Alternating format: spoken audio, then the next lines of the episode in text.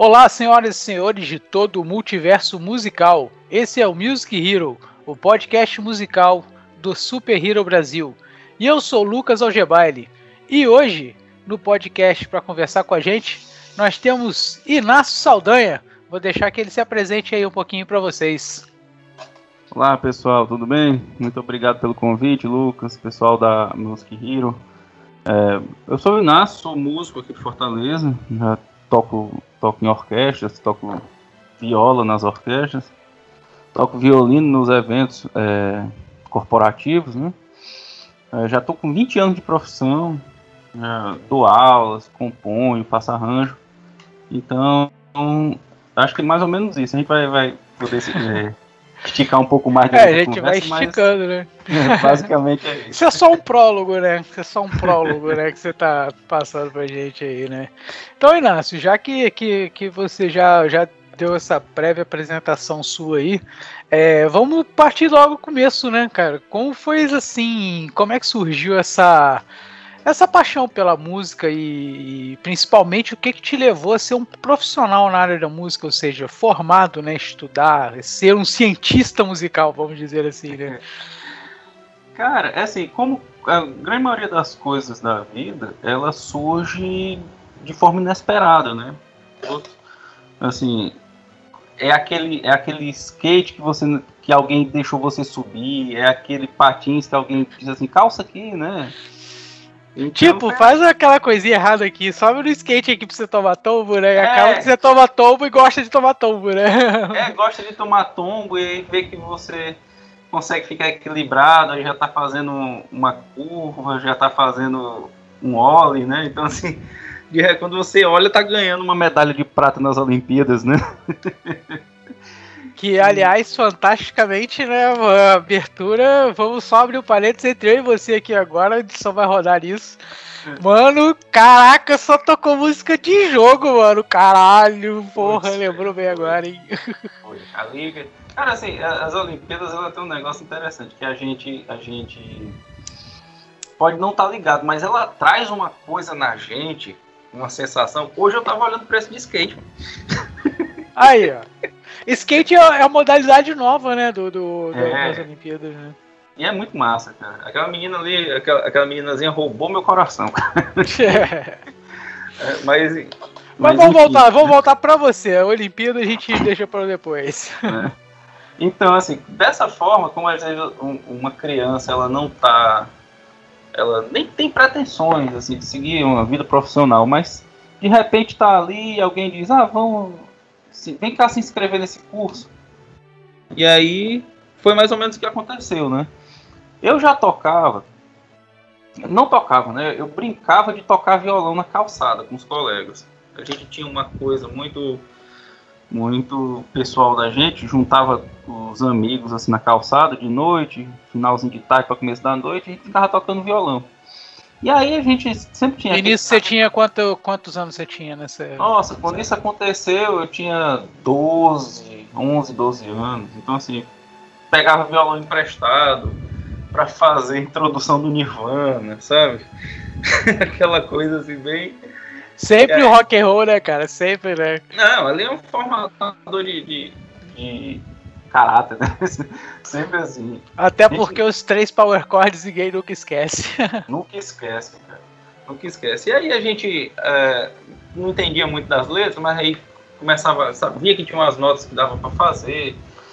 Aí começava a tocar Legião Urbana, e já se concentrava mais na questão da letra e tal, essas coisas. E aí um belo dia eu tava na minha escola, isso eu tinha uns 14 anos.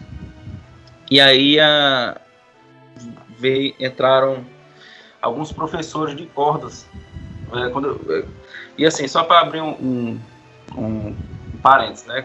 Cordas, quando eu digo são cordas friccionadas, aquelas cordas que a gente toca com, com arco. Então, toda vez que eu falar corda daqui para frente, eles vão ser, fica subentendido que são esses instrumentos de, de corda friccionada da orquestra, né? É, e aí eles chegaram, um tocou violino, o outro tocou um violino maior que depois eu descobri que era uma viola aí o outro tocou violoncelo, outra pessoa tocou contrabaixo, e a gente ficou maluco, né? Como é que pode esses instrumentos que a gente nem sabia que existiam que é, eu assim, gostava muito de assistir televisão, então eu já tinha visto naqueles concertos internacionais, que era um programa que passava no final da final de noite da Globo, sabe assim? Mas era coisa muito, muito distante da realidade, sabe? E depois eu até Mas então também a TV isso. Globo influenciou a sua vida musical também. De quem, né? De quem não Quem nunca, né? né? Quem nunca, né? Quando a gente tem acesso, por exemplo, a gente descobriu o que era quem era Evander Holyfield foi através do, do, das lutas de boxe, né? Era que a gente assistia. então, assim, assim foi, foi com relação à orquestra. Só que, assim, era um ambiente tão distante, eram aquelas grandes orquestras europeias, aquelas grandes orquestras nos Estados Unidos. E aí, enfim, tava ali acontecendo, legal, mas vida que segue, né? Não, não escutava tanto, não era dentro da minha realidade, né? Uh, e aí, uh, comecei a ter. Fiquei interessado. Cheguei no outro dia de manhã, porque disseram que ia ter aula de música, não necessariamente desses instrumentos. E aí, como eu já tocava na calçada com os coleguinhas, a gente, a gente queria montar nossa banda. E eu achava, pô, vou tocar teclado.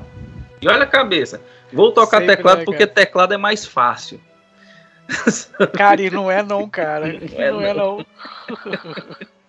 Eu achava isso, como todo mundo acha, não, eu vou para esse instrumento porque ele é mais fácil. É, e assim, não tinha teclado. Aí a minha diretora, e aqui eu tenho que sempre assim, eu sempre gosto de falar isso porque foi uma sensibilidade gigante dela. Ela chegou e disse: Não, Inácio, faz aqui violino, porque a gente tem plano de ter teclado aqui. Aí, como você já vai estar no curso, fica mais fácil você sair de um para o outro. Aí eu pensei: Bora legal. Nunca teve teclado lá no curso. Mas Nunca, assim, né? Aí eu fiquei numa sala e até hoje é muito interessante. As pessoas. Não, aí vai o Inácio já formado e fala assim: Mas professor, cadê o teclado aí? Não, mas, mas é desse jeito. Assim, a sensibilidade dela foi gigante, porque ela viu. Não, se eu não disser. Eu, eu acho né, que ela deve ter pensado assim: não, se, se eu disser que não vai ter teclado, ele não vai ter essa oportunidade. Né? É, é isso, e... isso é, é, bem, bem interessante, até porque para criança é, é, diferente, né, cara? A criança, ela, ao mesmo tempo que ela se estimula muito rápido, ela também se desestimula muito rápido. Então tem, tem essa de pegar o interesse, né? Isso, exatamente. E assim, a gente quando, quando observa isso quando tem aluno, mas principalmente quando tem os filhos, né? que a gente começa a ver o menino empolgado para fazer um negócio. Se você... e, é, e é engraçado, se você, por exemplo, instrumento, se você deixar o instrumento na mão dele, ele vai tocar, tocar e vai, nunca mais vai pegar na vida. Agora, se você botar um instrumento, passar 10 minutos e tirar e desse pronto, agora só amanhã, ele vai ficar naquela de querer fazer amanhã, porque ele sabe que tem um tempo limitado, não está ali à disposição dele. Então, aí era mais ou menos o que, que a gente tinha. A gente não tinha instrumento próprio, era um instrumento da escola. E, a, e assim, e as pessoas têm uma, têm uma ideia que é bastante errada no meu ponto de vista, de achar que ah, certas camadas sociais da população não têm não tem interesse em música clássica. Sendo as camadas mais pobres não têm interesse de aprender a tocar um violino. Não, muito pelo contrário. Sabe? Todos os grandes que eu conheci aqui do, do Estado, todos eles eram de camadas, camadas sociais é, que, que eram mais. É, financeiramente não era não tinha essa possibilidade de comprar um instrumento quando queria, estar tá trocando corda quando queria, estar tá pagando um professor quando queria, viajando quando queria, não, muito Mas, pelo contrário. Talvez, Inácio, essa pré-concepção, né, ou, né, dizendo assim da, da, da, coisa, talvez também seja porque a música clássica, a música erudita, né, no caso, né, ela é uma música muito, digamos assim, é muito antiga, né? Será que também não é por causa disso? Talvez, entendeu? Não sei. Estou conjecturando não, aqui para a gente bater um papo. Pois é, isso aí é bem interessante você levantar essa, essa bola, porque na realidade não é pelo fato dela ser antiga, sabe? Mas assim, se colocou uma ideia nas cabe na cabeça. Isso assim, é uma construção histórica, certo? Foi colocado na ideia de que ah, você só seria, só podia ser considerado da da elite se você só escutasse esse tipo de música, Uh, se você fosse escutar, por exemplo, choro, samba, essas coisas, você já você não era do povão, você não era da elite, você não podia gostar daquele tipo de música. Mas principalmente aqui no, no Brasil, isso vem muito de uma construção provinciana que nós temos até hoje. E achar porque é de fora tem um, é uma coisa muito mais elaborada do que, por exemplo, uma coisa construída aqui. E aí, uhum. quando a uhum. gente fala de, do tipo de música erudita, é um tipo de uma música que é construída seguindo uh, algumas algumas ideias de, de, construção mesmo, sabe? Uh, que muitas vezes elas são muito elaboradas, sabe? Tem algumas que são um pouco mais, um pouco menos elaboradas, mas mesmo assim elas, elas têm uma, uma consistência dentro da sua, da sua construção. Por exemplo, se eu pego uma música dita popular, ela é feita, é, que assim, Hoje em dia, até o conceito de música popular ela tá, tá meio diluído. Mas vamos lá. A música pop, né, que rola no, no rádio, ela é construída de uma forma que você tem uma introdução, um verso, aí uma pequena ponte, aí faz o, o refrão, aí depois faz tem toda a gente sabe que ela é a música jeito. chiclete, ela veio para colar. Exato. Mas por que, que ela é feita daquele jeito? Porque ela é feita para caber dentro de um, de um tamanho na, na, rede de programação da rádio. Não estou criticando a forma ter... da música, não, tá? Não é uma crítica. Não, não, não, não muito pelo contrário. Assim, ela, ela, ela tem uma função e ela se serve daquela função para fazer o que ela precisa fazer. Exatamente, ela cumpre o papel que ela tem naquele, uhum. naquele estilo, né? E aí o que acontece? Muitas vezes essa construção ela não permite que aconteça é, que ela se desenvolva, que a ideia se desenvolva. Porque a música, no geral, não, falando assim bem, bem claramente, a música ela é uma linguagem. É uma linguagem. Você consegue se expressar através da música. E como tal, ela você ela é a construção de uma, de uma de uma ideia musical é isso, é uma ideia que vai se desenvolvendo até se transformar numa outra coisa ou até não, ou até ela para no meio do desenvolvimento. Sobre essa questão de forma, por exemplo, uma das músicas que a gente disse clássicas, eruditas, mais reconhecidas do mundo é a Serenata de Mozart, que todo mundo canta. Se eu começar pá, pá, pá, pá, pá, pá, pá, pá, pá, todo mundo continua. Todo mundo continua porque todo mundo lembra disso. Sim. Outra, que é muito claro isso, Beethoven na Quinta Sinfonia, quando tem o pá, pá, pá, pá, Aí todo, todo mundo, lembra do é Fantasma é da Ópera. É, o Fantasma da Ópera também, que assim, ela já é uma coisa mais moderna, mas é. ela também tem uma, ela vem dentro daquela daquele desenvolvimento. Tem, tem, tem ópera... o, você pega o. Como é que eu posso dizer? É, é, é, meio que o refrão da coisa, né? Você, é aquilo que fica, o que marca né, no seu ouvido, né? Sim, sim. E assim, tudo isso tem um, um formato, uma, uma uma ideia musical que vai se construindo e vai fazendo o discurso acontecer. Quando a música não é cantada, quando ela é só instrumental, esse discurso ele é mais complexo de ser executado, porque você não tem o auxílio da, da palavra. Mas você, a comunicação ela tem que ser feita de uma forma muito mais sutil para ter o entendimento. Ou seja, tem que demorar muito mais tempo, porque você não tem a dinâmica da voz ali para te ajudar, né? E ainda tem outra, outra questão, que é a seguinte: vamos supor, você recebe uma carta, você recebeu uma carta que ela é algo extremamente emocionante. Você sabe que ela é extremamente emocionante só que você vai ler essa carta e ela está escrita em russo. Só que você não sabe falar russo. Eu não sei se é o caso, talvez você saiba, mas está escrita numa língua distante que você não, não tem ideia como ler. Você não vai se emocionar com aquilo.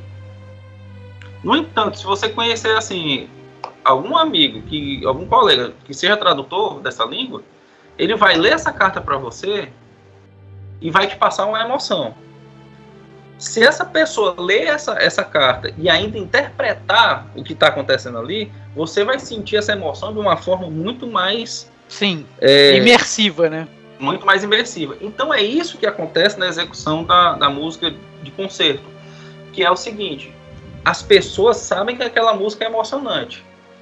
Hoje em dia, no, no nosso ambiente cultural, que você. Todo mundo tem o maior ou menor grau de, de de de convívio com a, com a música, já meio que escuta. Tem, é engraçado que tem até um episódio do, do Chapolin, quando ele fala de cinema, que eu, eu sempre uso nas minhas aulas. Quando, eu lembro desse, desse episódio, muito bom. É, que o Chaplin tá aqui, toca um acorde maior e ele dá um sorriso. E ele toca um acorde menor e faz uma cara de tristeza. E aí, na genialidade do Bolanos, ele fica alternando os acordes e sorrindo e ficando triste, assim, numa velocidade que vai cada vez ficando mais. É, maior essa velocidade. Intensa, né? Vai, vai aumentando. Mais né? intensa até o momento que ele bagunça os acordes. Então, assim, é uma coisa maravilhosa. Vendo é, é fantástico. Mas por quê? Porque a gente foi condicionado culturalmente, desde sempre, a escutar uma melodia numa tonalidade menor ou com acordes menores e sentir que ela é uma coisa mais triste. E escutar uma melodia com acordes mais aberta, né, mais mais aberta, mais sonoro, você... é mais alegre, né? É, você tem um aqui esse tipo de acorde, ele é um acorde alegre. Então, assim, você sabe que ali é, é alegria, sabe? É, e assim, tem uma série de coisas que a gente vai, vai associando. E aí você começa a, a. Aí assim, algumas pessoas vão escutar aquela música e dizem assim, nossa, que música bonita, mas eu achei ela tão triste. Por quê? Porque ela tem isso na cabeça dela. Mas só que quando você se estuda essa, esse tipo de música, não necessariamente para tocar, mas também para ouvir. Então, se você vai ouvir uma. Você vai para um concerto e você sabe que no programa vai ter aquelas músicas, se você parar ali uns, uns minutos do seu dia para fazer uma, uma. Tipo, meu concerto. Eu vou assistir esse concerto na sexta-feira, mas até lá eu vou tentar entender um pouco da história dessa, dessas músicas. Porque acontece também que bons maestros eles fazem é, programas com, que podem ou não ser temáticos. Então, assim. É uma leitura, li, literalmente, não é uma leitura musical. Exato. Né? Não adianta você chegar ler, ler assim, uma coisa com bastante profundidade que você não conheça os mecanismo de traduzir aquela profundidade. E aí é a primeira questão do tradutor, né? A orquestra está traduzindo aquele, aqueles, aquelas coisas para você. Você pode ou não ter um conhecimento prévio para poder chegar naquilo. E aí a forma como ela executa já é a forma que o tradutor está utilizando para te dizer, para te dar mais, mais inflexões, mais ênfase naquele, naquela frase, naquela ideia, naquela, naquela intenção. Então, toda essa. Não, é simplesmente chegar no, no, local e tem gente que vai assistir concerto e fica mexendo no WhatsApp ou conversando com o um colega do lado, sabe? Não, é uma coisa assim de imersão, é como você ir para um cinema, sabe? E aí essa coisa da, de você ter, ter referências anteriores, é, a gente tem muito disso da questão visual. Você está assistindo um filme tipo Space Jam, aí você está vendo aquele monte de coisa, aquela bagunça de personagens, você sabe, não, esse personagem é desse filme, esse personagem é daquele, esse personagem é daquele outro. E aí, estou eu assim, escutando, eh, escutando, assistindo o Loki, já viu, né? Já. Então, assim, tem um episódio que um determinado personagem está construindo uma determinada cidade com, com magia. E aí, a música que foi escrita pela Natalie Roche, ela é assim, ó, pá, pá, pá, pá, pá, pá, pá, e com o tema do, do da abertura do Loki falando por fim como acompanhamento, mas tá esse negócio com trompete, com trompete, trompas e os violinos fazendo. E aí você vai procurar, nossa, onde é, que, onde é que eu escutei isso? Na hora que eu escutei, eu vi Cavalgada das Valquírias, do Wagner.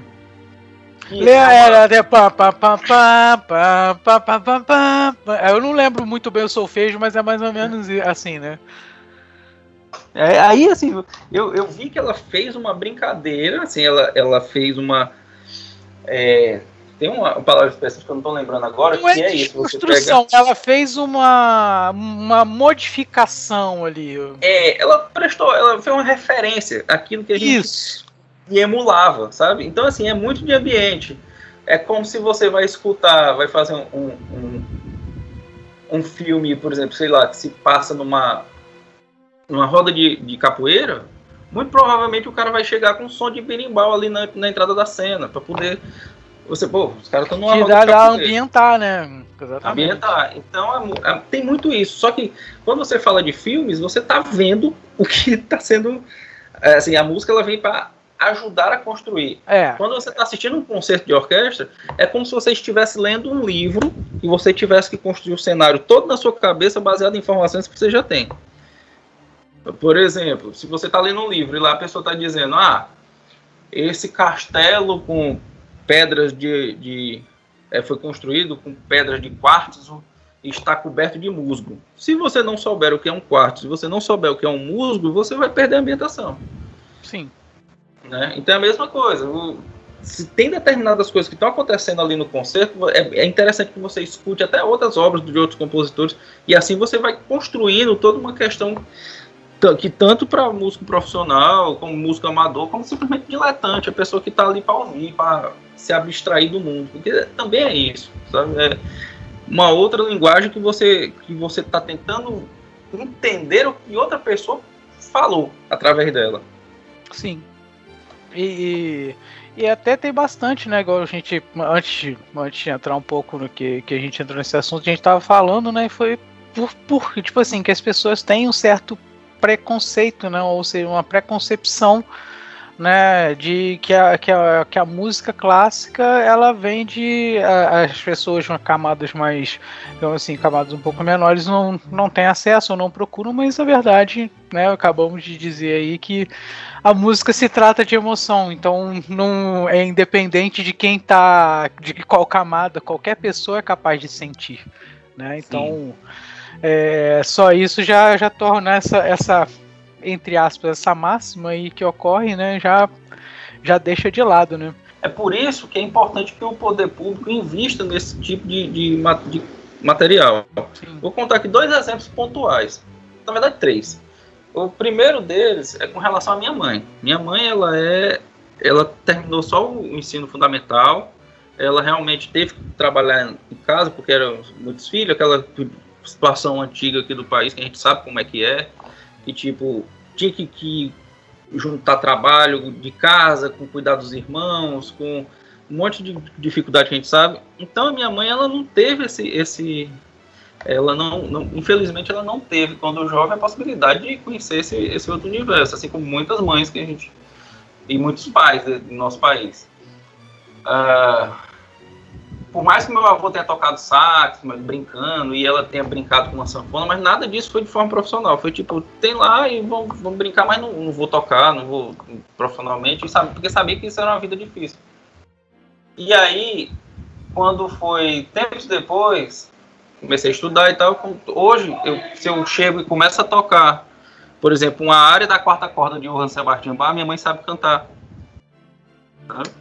A mesma Porque ela já tem pai, a sua vivência da música também. Já né? tem a vivência. Então, assim, eu aprendi a tocar, mas ela foi tocada. Assim, a comunidade mudou. É, Sim. É, né, a família mudou. O outro exemplo foi com relação ao meu pai, por exemplo, que é, nunca tinha entrado no José Alencar, no teatro aqui de Fortaleza. E a primeira vez que ele entrou foi um, quando foram apresentar uma composição minha no, no festival. Não? Então Entendi. ele entrou com a minha, ele e a minha mãe entraram no teatro dessa, dessa forma. E aí o terceiro exemplo foi aqui tinha uma orquestra do, do SESI, que infelizmente ela não existe mais.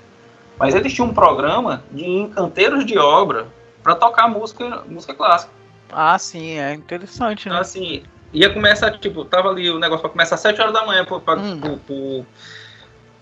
os trabalhadores começarem o serviço, né? Uhum. Chegavam lá, tocavam ali 20 minutos, meia hora, para eles, todo mundo lá com, com capacete, com, a, com, as suas fardas, sabe? Sim. Com luva e tal.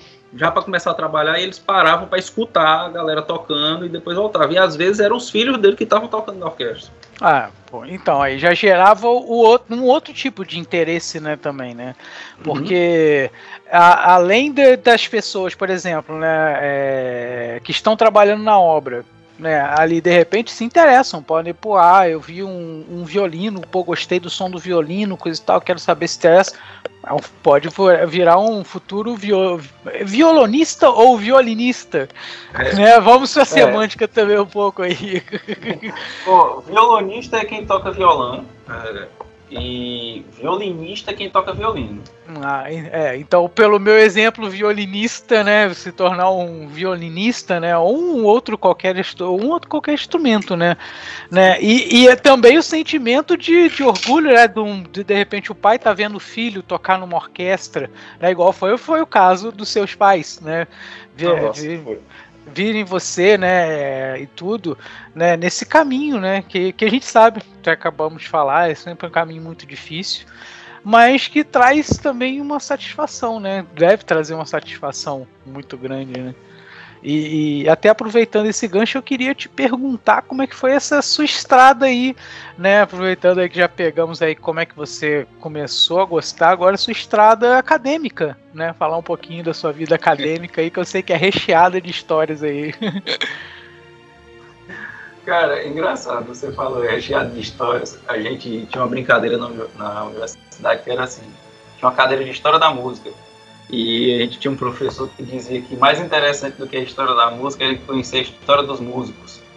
Porque ali tinha tanta coisa. é, nossa, Bom, de uma certa forma, muita... de uma certa forma, a gente ouvindo a música, a gente estuda um pouco a história dos músicos, né? Que tem muito do músico dentro da composição, né?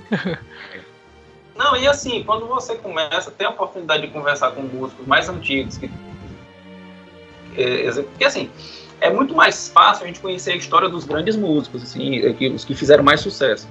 Mas nem sempre a gente consegue ver o pormenor. Aquela coisa do cara, bicho, fulano de tal um dia foi tomar uma cerveja, passou da conta e capotou, sabe? Foi tão engraçado que o cara tava falando, sabe essas coisas assim? Ou então, tipo, rapaz, no dia que o fulano de tal foi tocar, esqueceu a gravata e botou um saco de lixo no lugar, sabe?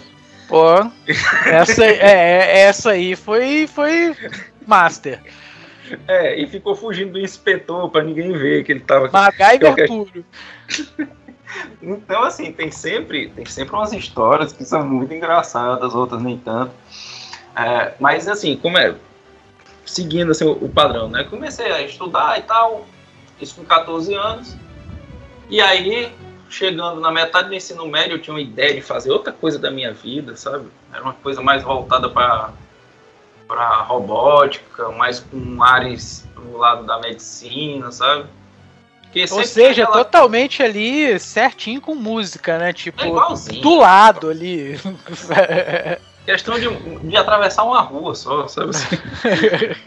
e assim, era. Porque, querendo ou não, a gente vem, de novo, a gente vem de uma, de uma situação social onde, onde foi uma situação, não, uma construção social onde se colocou muito na cabeça da, principalmente das pessoas mais, mais pobres, que o meu filho ter uma, uma, uma ascensão social ele tem que estar dentro do pilar, ou medicina, ou engenharia, ou direito.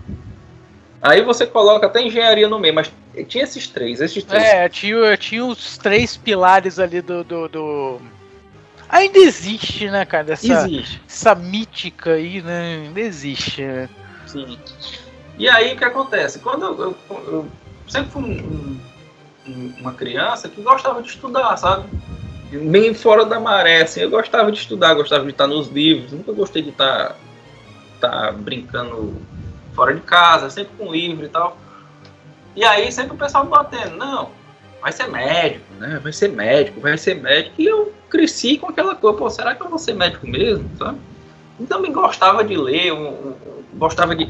Eu, eu com oito anos, eu pegava um, uma, umas enciclopédias que tinham um mapa de anatomia, sabe assim, a, que mostrava o cérebro, que mostrava essas coisas, eu achava isso muito legal. E aí conheci a música com os, com os, do, com os 14 anos. Assim, de estudar mesmo. Eu com 12 fui com, com um violãozinho no meio da rua, tranquilo, aquela coisa que não ia realmente muito longe se eu não, se eu não estudasse sério. E aí com 14 eu comecei a estudar viola, que era foi a primeira enganação, né? Me disseram que era violino, cheguei lá e descobri que era uma viola, que era um instrumento maior, mais grave. E aí com 17, não, com 16, 16, terminando o ensino médio, fui lá fazer a inscrição para a faculdade. E aí tinha E aqui eu quero só colocar uma informação para a gente lembrar ela no final. Eu tinha a opção de fazer. É, pegar uma isenção para fazer o curso, isso era na metade do ano. Cheguei lá, peguei a isenção bonitinha, preenchi os papéis. Quando eu cheguei, disse assim: Ué, mas não tem música aqui nos cursos, porque você tinha que escolher música como primeira opção e uma segunda opção caso você não passasse na prova de, de conhecimento específico. Sim, sim. Aí a pessoa disse assim: Não, música só é no final do ano. Eu digo: Ah, é? Peguei, amassei lá a minha isenção fui embora para casa. Não queria fazer outra coisa naquele momento. Aí você, tipo ah, assim, até abandonou, deixou a sua isenção pra lá. Pois é, aí na segunda vez era 50%. Só que eu já tava tocando umas homenagens, umas coisinhas assim, e aí eu tinha o dinheiro para pagar esses 50% da, da isenção. Só que assim, que eu cheguei em casa que disse, não, não, não, não me matriculei não, porque não, não era isso que eu queria. Aí você tem aquele processo, você é um, um adolescente, tenta que convencer seus pais que você abdicou de um, da possibilidade de fazer o curso agora. Por conta de um, de um sonho, né? Assim, é muito. Eu, eu, aliás, eu não, eu não indico isso para ninguém, viu? Isso aí foi uma escolha que eu fiz. É deveras assim, complicado, né? é, foi uma escolha que eu fiz e assim. É, eu tive que, que, sustentar isso. Passei o restante do ano me preparando para fazer uma prova de, de conhecimento específico que eu soubesse que eu ia passar.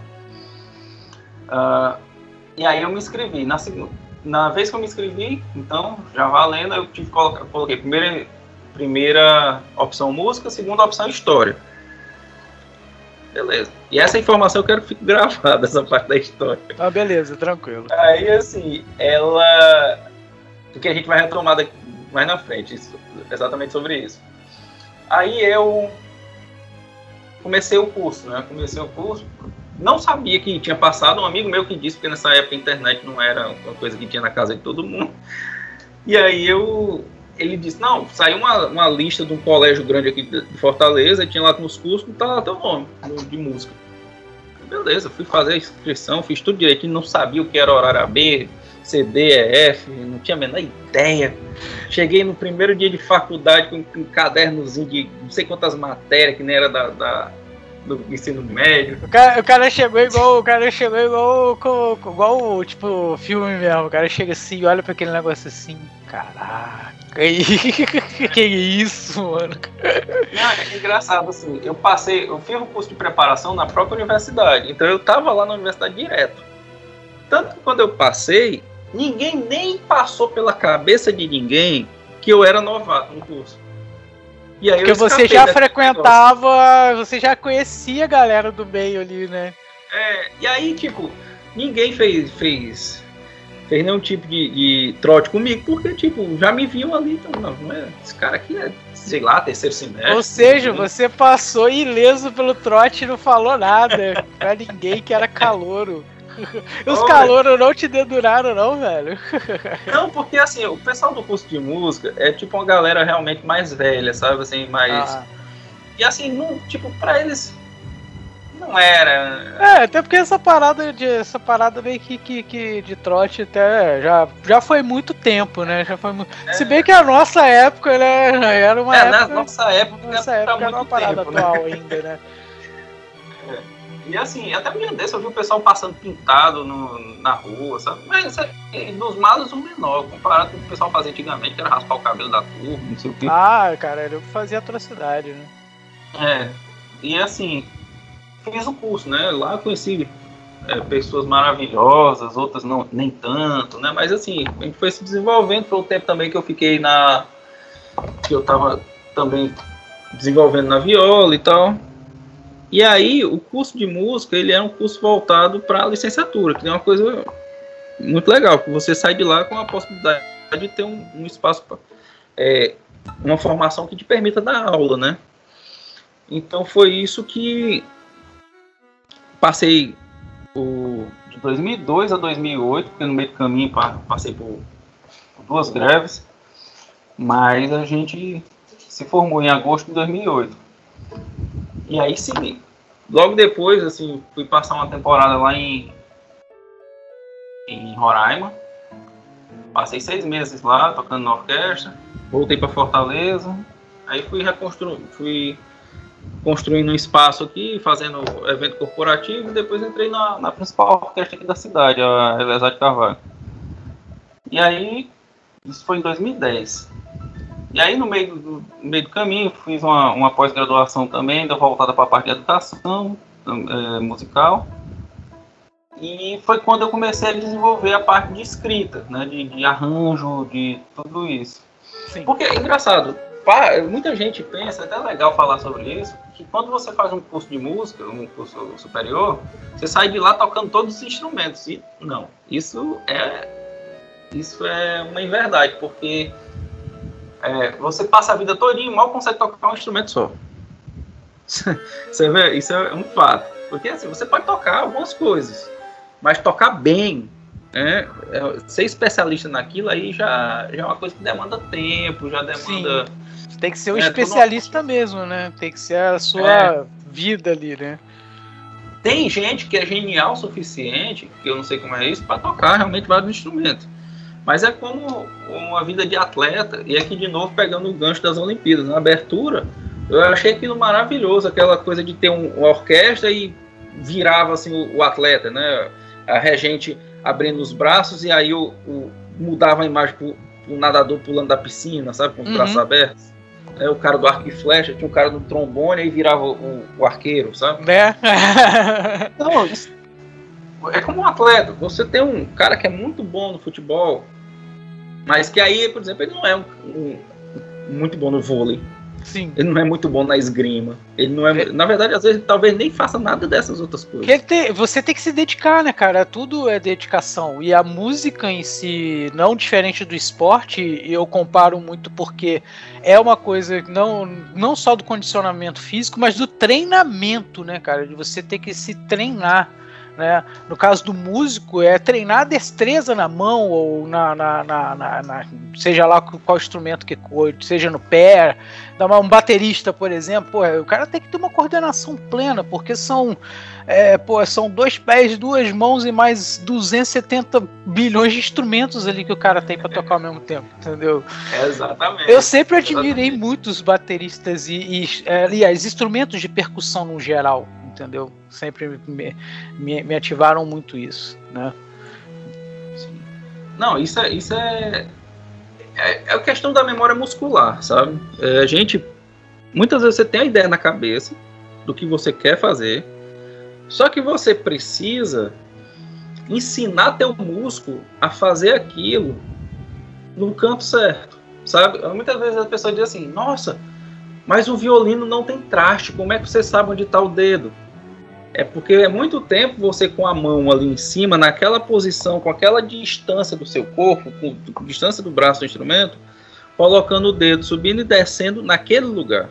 Já vira um outro, um outro membro no seu corpo, né? Já vira um outro. Você já assimila automaticamente onde que tá a nota, né? Uhum. Às vezes eu, eu tento, eu, eu, fico parando assim, pensando. É, porque eu gosto muito de pensar, sabe, sobre as coisas. E eu olho assim e digo, nossa, cara, como é que eu sei? Que eu tô olhando para aquela partitura e eu associo que aquele si está no segundo dedo aqui na corda, na terceira corda da, da viola. Como é que eu tô conseguindo associar isso?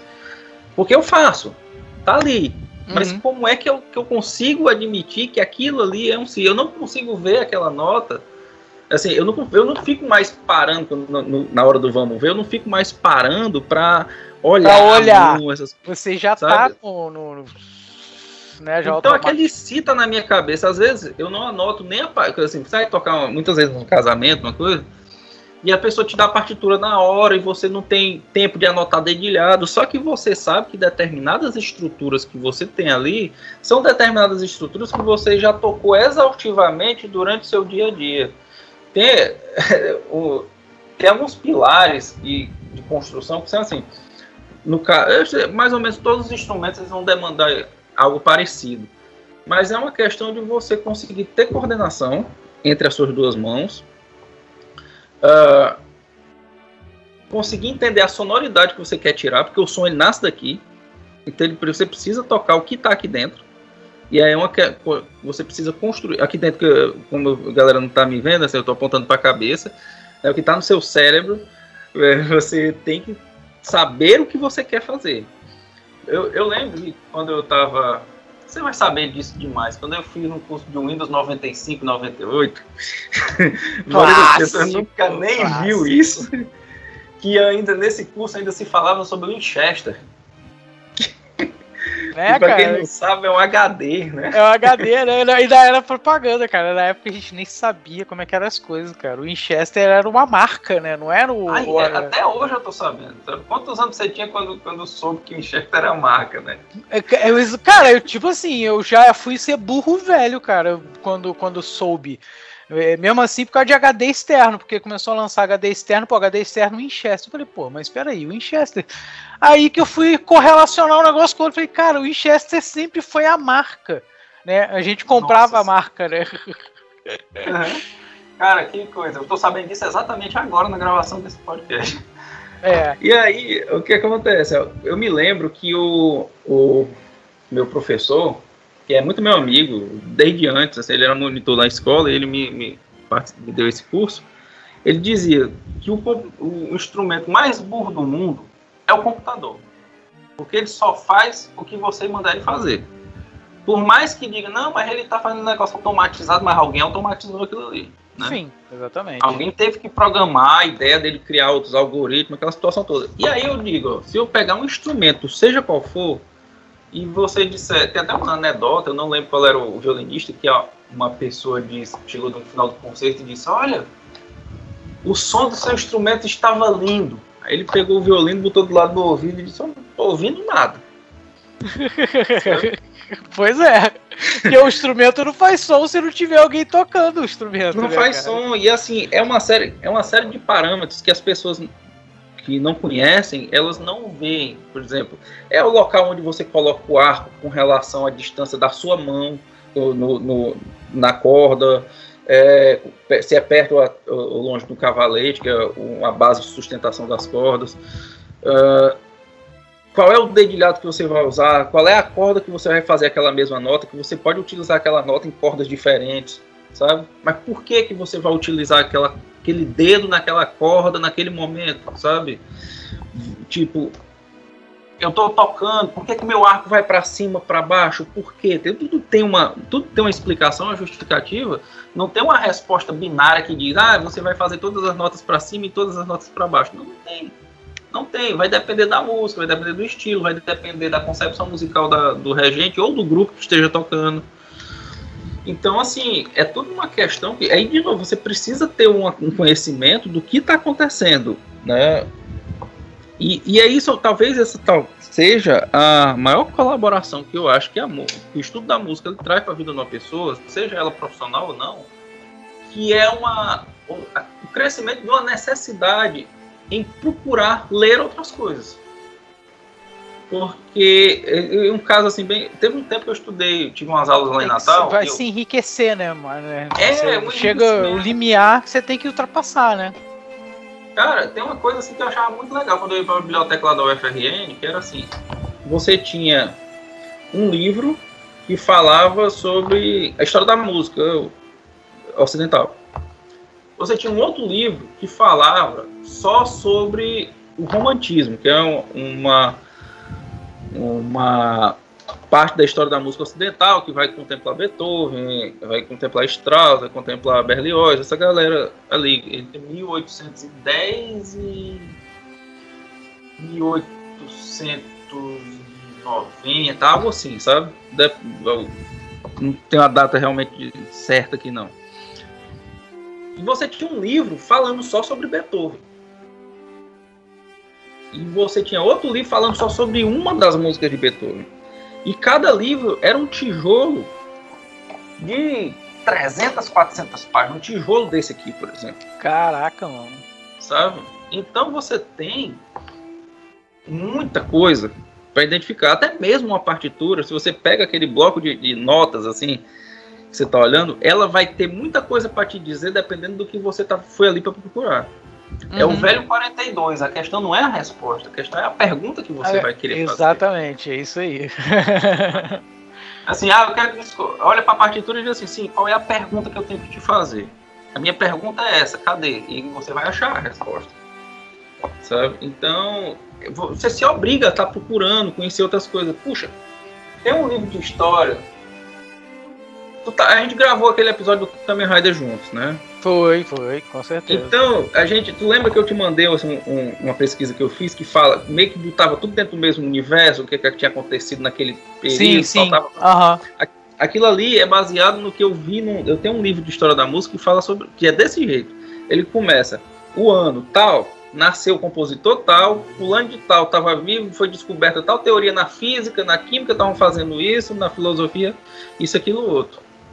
E aí você pensa e diz, cara, nada acontece de forma isolada.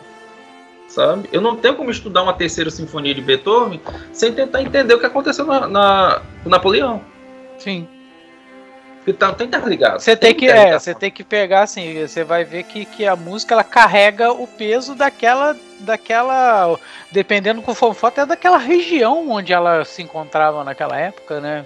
Sim, sim, é, é, o período histórico, tudo influencia na música, né? Isso é até hoje, né? A gente também encontra isso também, né? Sim, tem um, assim, eu, quando eu falo desse tipo de música, sempre vai ter alguém que vai dizer assim: "Ah, mas coloca-se esse tipo de música como um pedestal". Não, não é isso. É, eu vou pegar Luiz Gonzaga. Luiz Gonzaga, quando ele vai falar de Ação Preto, quando ele vai falar de Asa Branca, não é só uma música bonitinha, que é um, um, um baião ali que tá rolando. Não, ele tá não. contando uma história de vida, Sim. é sofrido. É, é, é, é, é, justamente ao contrário, é uma história de sofrimento. A história é sofrida. Entendeu? Não, tem uma, quando ele fala, numa das músicas dele, só deixa o meu carinho no último pau de arara dói, porque é aquele negócio, eu só vou deixar minha casa quando não tiver mais o que fazer. E aí você vai olhar a história, e se você estuda a história da, das secas aqui no, no, no, Nordeste, mais aqui no, no Ceará, eu, eu, carreguei água na cabeça, junto com a minha mãe, com meus irmãos, assim, uhum. morando na cidade, morando na, na, capital. Sim. A gente carregou, foi um negócio pesado, foi um negócio complicado. Hoje a gente tá mais tranquilo, porque foi existe um, um, um investimento nessa área, mas na época era um negócio que estava complicado. E aí a gente entende aquilo. A Sim. gente entende aquilo ali. E aí muitas vezes é, é, é isso, é você conhecer a história do que está por trás daquela manifestação artística. E você também dá a oportunidade de quem não, não conhece passar a conhecer aquela realidade ali, né? É, uhum. Através dessa, dessa história, dessa música né, que você está cantando, ou até mesmo tocando, como a gente estava falando, né? Passar essa, essa, essa, esse contexto, né? Sim, que, sim. que é bem importante, né? Não, com certeza. É, é um elo mental que a gente cria, sabe? Porque a música é engraçado. Eu falei muito que você precisa decodificar através de informações e tudo. Mas a música, assim como a arte no geral, é algo que funciona em qualquer lugar do mundo para qualquer pessoa. Você diz assim, chega para ela e diz assim, ó, tá aqui o, a forma de decodificar isso aqui. Vamos decodificar junto. E a pessoa escuta e diz assim, puxa vida, cara, é isso que isso aqui tá querendo me dizer, sabe? Você vê um quadro, você, sei lá, você vai ver o Guernica, você vai ver aí você vai ver uma escutar uma música, sabe? Você vai escutar sei lá, você vai ver uma escultura, você se sente ali, sabe? Você se sente ali, você começa a pensar pela cabeça de quem construiu, de quem estava convivendo ali naquela época, sabe? Então, a, a arte ela é uma grande máquina do tempo. Ah, é, com certeza, cara. Que tipo, a gente vai encontrando até as referências e a gente vai puxando também as coisas. Uma coisa vai derivando da outra, né? A gente vê a grande diferença nos estilos musicais ao decorrer do tempo também, né? É, é, a própria tecnologia também evoluindo, os instrumentos evoluindo. Se a gente for puxar talvez um parâmetro, né, musical assim, a gente vai vendo, né, que gente, os instrumentos eram rústicos e hoje eles são sofisticadíssimos, entendeu? Ao ponto de quase, quase chegarem a se tocar sozinhos, né, fazendo aquele essa utopia aí, até fazendo a, a brincadeira com, a, com a frase que você fez, né? Porque hoje a gente tem basicamente uma automação com os computadores, mas isso nunca vai ser realidade porque o fator humano é primordial. A máquina nunca vai conseguir se fazer sozinha, né, cara? Então. Pois é, sempre vai ter. Assim, é, se você pegar. Eu já escutei umas coisas assim, construídas automaticamente, elas funcionam, são funcionais, sabe? São assustadoramente funcionais. Mas é, é aquela coisa. Vamos supor que eu pegar um exemplo aqui bem, bem, bem comum. Você tem uma caneta. Caneta. Caneta é uma coisa muito simples. Ela tem uma função muito bem definida. Para que serve uma caneta? Para escrever. Só que aí você tem aquela caneta que é construída em linha de produção, que custa ali um real e pouquinho e tal, que tem uma máquina realmente que está produzindo todos os tubos e tudo e aquilo outro. E aí você tem uma caneta que é feita à mão, que só tem 100 unidades no mundo inteiro dela, que ela é toda feita à mão, polida, sabe, construída peça por peça, a mola é colocada por um, você consegue se imaginar um, velhinho com aqueles óculos assim de lupa, botando a mola e fechando e confirmando que essa mola tá no canto, sabe? E aí o que é que você tem? Você tem um valor agregado. Sim, com certeza. É, é o valor então, de trabalho, né, velho? Além é, do valor de trabalho, o valor emocional daquilo ali. Da, pô, você Sim. sabe que a pessoa se dedicou aquilo ali artesanalmente a produzir aquilo ali. Pois é, e aí você tem, dentro da música, você tem essa possibilidade de fazer uma música mais. mais é por isso, mesmo as, que, as músicas são feitas por, por unidades humanas, né? Que tem uma. Mas que são feitas em toque de caixa, elas têm uma tendência a não ter tanta informação embutida dentro delas. E aí, quando essa informação é absorvida completamente, ela se perde no tempo. E aí essa música antiga tem tanta informação embutida dentro dela que quanto mais você procura, mais coisa você acha. Então assim, ainda tem um interesse enorme de lá para cá nesses últimos 400 anos. E você ainda encontra novidades, digamos encontra assim. Ela ainda é nova. Ela não encontra deixa de ser nova. Porque assim, tem um parâmetro que as pessoas identificam primeiro assim, na parte técnica de, de decodificar a música, mas tem aquela coisa subjetiva que só aquela pessoa olha assim e diz Hum, e se eu deixar esse sol sustenido um pouco mais forte na execução?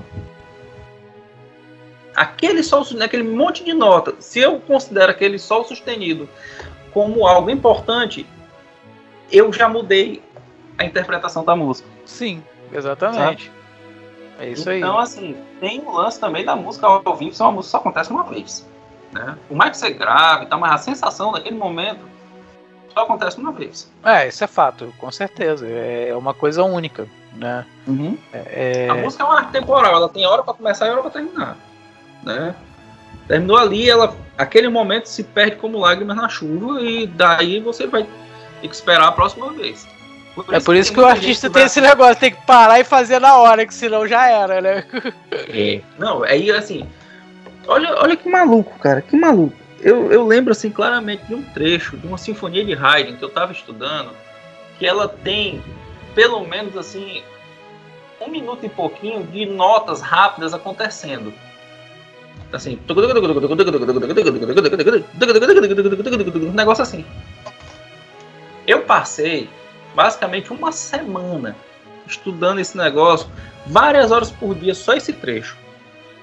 Fazendo entendendo a queda do dedo, a mudança de estrutura, tudo aquilo. Para um negócio que durou um minuto e meio no dia da apresentação. É, você vê o, olha o trabalho minucioso que, né, que tem que fazer, né? Mas aí isso aí gera uma uma sensação de dever cumprido, de, de alegria, satisfação, sabe? né, Satisfação, cara. cara. Você você olha e diz, puxa vida, cara, como eu tô me sentindo bem, essas notas saíram. E o contrário acontece, você tem ensaiado, ter feito tudo direitinho, no dia não tá saindo porque você não tá bem por algum motivo, seja qual seja, você sai de lá arrasado. Aí tem muita questão de você ter um controle emocional para dizer, pronto, é, acabou, vida que segue, vamos para próxima, vamos seguir, sabe? Então tem, tem muito disso. E é muito, é, é muito interessante, cara. Eu acho que todo mundo devia ter a oportunidade de tocar em uma orquestra algum dia, sabe? Ou assistir um ensaio, sabe? Porque, de novo, se a gente tivesse um programa é, que abrangesse o, é, todas as esferas administrativas do país, assim, de políticas, também tivesse muita força dada pelo Poder Legislativo, pelo Judiciário, para que acontecesse um grande programa de ensino musical no país, principalmente para criança, para adolescente, isso não ia transformar todo mundo em músico. Muito pelo contrário, não é para fazer todo mundo transformar todo mundo em músico. Mas você começa a entender algumas coisas, por exemplo, trabalho em equipe ele se torna muito mais simples, sabe? A observação de detalhe ele se torna mais simples, uhum. sabe? Uma coisa que acontece muito com, com o adolescente, que eu vi isso acontecer muitas vezes, e que me aconteceu também, e assim, hoje menos, mas é a dificuldade no falar. Eu digo assim, é a timidez, é a dificuldade de construir um discurso coerente dentro do que está se propondo, sabe? Então, quando você toca em orquestra, você tem esse, esse tipo de análise fina da, dos discursos musicais, artísticos, você consegue transformar isso, você consegue apresentar um trabalho melhor, sabe? Você consegue fazer isso com mais naturalidade. Sem, assim, você tem os tópicos que você tem que levantar, mas você consegue carregar aquilo, você consegue interpretar o que você vai dizer e aquela coisa funcionar muito bem, sabe? Então eu, eu sinto, sinto que devia ter um, um programa muito claro. É, né, porque, tipo assim, o ganho não é de você, tipo assim, ah, vou fazer uma fábrica de músicos e o Brasil vai se tornar o ponto de. Não, mas o valor agregado né, que essa experiência proporciona é que é o que vale a pena, entendeu? É, você uhum. ter a observação, de você ter que estar tá observando o que, que o seu, todos o seu entorno está fazendo para você fazer a sua parte, o seu correto, a, a sua coisa, isso já dá o quê? Pô, mas vamos até incorporar com um pouco de cidadania, porque se você não fizer a sua parte correta, o outro também vai se ferrar, não vai ser você que vai se ferrar sozinho, o outro também vai se ferrar. Então isso é cidadania, cara. Acaba que, que a música também ajuda a construir um pouco também de, da sua parte cidadão. Entendeu? Sim, com certeza. Você imagina só, pessoa que trabalha com música e tal resolve estudar programação. Como tem alguns colegas meus que, tão, que já estão mais avançados, eu comecei a estar com pouco tempo também, até tentar estudar um pouco sobre isso. É... E aí o cara começa a se dar conta que aquilo ali que ele está fazendo não está funcionando porque tem um bug na 13 terceira linha, um erro de sintaxe. Aí o cara olha e diz assim: Hum, tá aqui. o problema tá aqui. Tá aqui. eu tô usando ponto flutuante no lugar de número real, sabe assim? Então, tipo, o cara tá, tá com, com outra. Fora que, de, de novo, isso vai te dar uma abertura de área tão grande Sim. que a, é, é, um negócio interessante. Às vezes as resoluções dos problemas que você tem na sua atividade profissional, eles não são resolvidos através dela, são resolvidos através de outra. Sim. É, você tem a clarividência da coisa através de. Alguns chamam até de epifanias, né? Tipo, a pessoa pá, tá num momento assim, né? Fala, pô, ative um insight. É que ela teve um insight, que aquilo ali ativou alguma coisa nela para pensar numa outra coisa, entendeu? E, e, quando, quando você se abre assim para uma coisa né, como por exemplo uma orquestra, que você tem que ter essa dinâmica, que você não está sozinho na coisa, você tem que interagir ainda mais, é, é, é, é muito mais. É, você tem que abrir muito mais a sua mente para as coisas. Você não pode ficar muito centrado ali, não. Você tem que estar tá aberto até, até para eventualidades, né? Uhum. Não, e assim, tem uma coisa que acontece muito no ensaio que é assim. É, porque na realidade, tudo na construção do, de, uma, de uma ótima apresentação, ela são elos de correntes. Né? Esses elos vão se construindo até que se fecha a corrente e você consegue sair correndo pelado no meio da rua gritando eureka. É por, exatamente por isso. Você vai construindo esse, esses elos até que chega o momento que a coisa acontece. Então você tem ali, puxa, eu preciso executar essa música desse jeito, mas eu dependo dos outros colegas. Eu, eu até uso sempre isso com meus alunos também, com, que era a questão do Goku e o Kuririn treinando com o Mestre Kami. Kuririn chegou, porque sempre tem aquele aluno assim, mais é, aquele jovem né? mais, é, que, é, que, tem mais energia, né? Uhum. Que diz assim, eu vou mostrar aqui o que eu estou fazendo. E aí o mestre Kami, que um mestre sábio, né, chega pro Kuririn e diz assim, eu sei que você tem uma grande força de Ki, e o Goku não tem. O segredo não é explodir o Ki, isso é muito fácil. Eu quero que você controle. Controle. Eu quero ver controlar. eu quero ver controlar isso e você deixar o seu, o seu poder no nível do, do Goku. Sabe? E aí, onde é que eu vou aplicar isso na música? Eu sei que você tem um som muito bom, mas será que você consegue tocar em, é, que a gente chama pouca dinâmica, pouco volume sonoro, a gente chama de piano, né? Uhum. É, é a nomenclatura. Piano forte com alta dinâmica e você piano com uma dinâmica mais contida. Olha, e aí eu cara, digo. Agora que eu. Olha, você aprendeu uma coisa, eu aprendi outra coisa agora. Agora eu aprendi quando a gente fala assim, pô, ficar assim mais tranquilo, a gente fala assim, pô, fica pianinho aí. É por causa fica disso. Pianinho. E, e assim, o piano, o instrumento que a gente conhece, o piano, ele tem esse nome porque o nome original dele, o primeiro nome é clavicembalo para piano e forte. Porque ele é um clavicembalo, é um instrumento de teclado, só que ele conseguia fazer uma dinâmica forte e piano. E como tem uma lei que não está escrita em lugar nenhum, mas é a lei mais executada de todo o universo, que é a lei do menor esforço, a tendência das pessoas foi diminuir o nome diminuir. do piano. Sabe? Tanto Olha, que assim, você ainda vai encontrar algumas partituras com o nome de piano forte. Sabe? Entendi. Só que só piano você já sabe qual é, sabe? Uhum. É, um pianista é aquele que toca baixinho, sabe? É aquele que toca com pouco volume. Desculpa, meus amigos pianistas, tô brincando. Né? Sou violista, sou alvo de todas as piadas, eu tenho direito a brincar um pouquinho também. mas, mas é isso, você tem essa, essa, essa coisa de chegar pro aluno e dizer assim, ó, toca menos. E tocar, bar, e tocar um pouco volume é muito difícil um pouco volume sem qualidade, tem sempre um controle de arco para o arco não ficar pulando na corda. Uhum. Porque você está perdendo o, o, peso da mão. Então você tem que saber equilibrar para tocar piano. Então tem uma série Entendi. de técnicas que você vai utilizar e tudo. Mas que é difícil. Então, para o aluno mais jovem, é muito mais fácil tocar forte do que tocar piano. Né? Então, assim, eu preciso equilibrar. E aí eu não preciso, na hora que eu estou tocando, mostrar as grandes é, os grandes talentos, os grandes as promessas. Não, eu preciso que o naipe esteja equilibrado. Eu preciso que todos aqueles violinos segundos ali estejam bem equilibrados com as violas, porque eu preciso que eles tenham aquele, aquele som daquele jeito, naquele momento, sabe?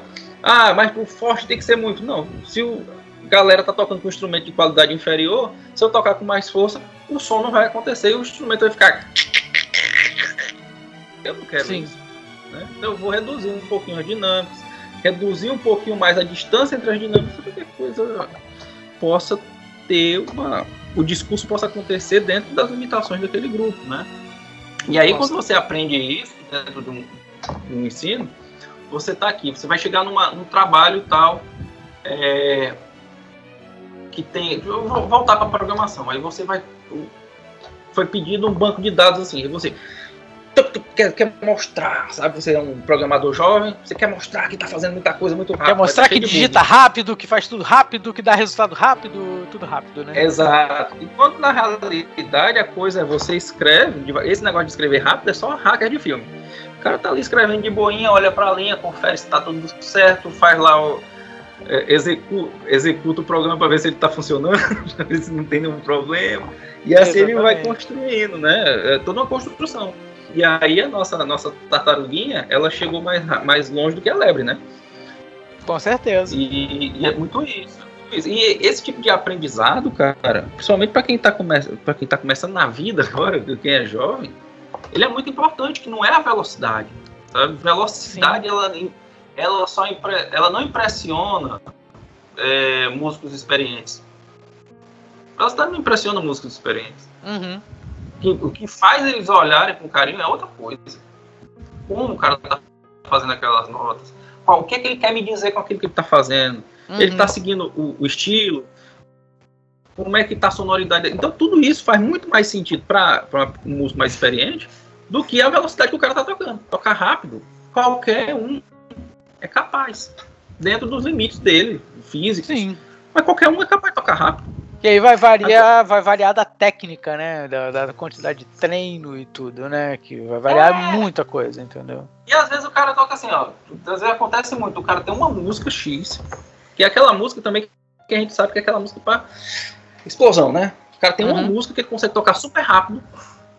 Aí você diz, ah, e aquela outra música que consegue tocar? Não, essa aqui eu não consigo, não. Porque eu não é. consigo tocar, porque eu só toquei aquela a vida inteira. Eu só Sim. toquei aquela. Exatamente. É. Aí acaba que também fica um, meio que um horizonte, né? Que, que você não hum, meio que não explora, né? Exato. E é aquela coisa, muita coisa que o cara podia estar tá fazendo de discurso que o cara tá deixando de fazer porque tá se preocupando com a velocidade. Sim, com certeza, exatamente.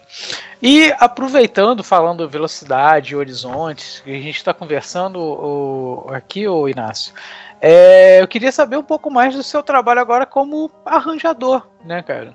É, é, que, e até uma, uma, uma abordagem que eu não sei se eu estou correto ou não. O arranjador, ele também é um compositor? Sim, sim.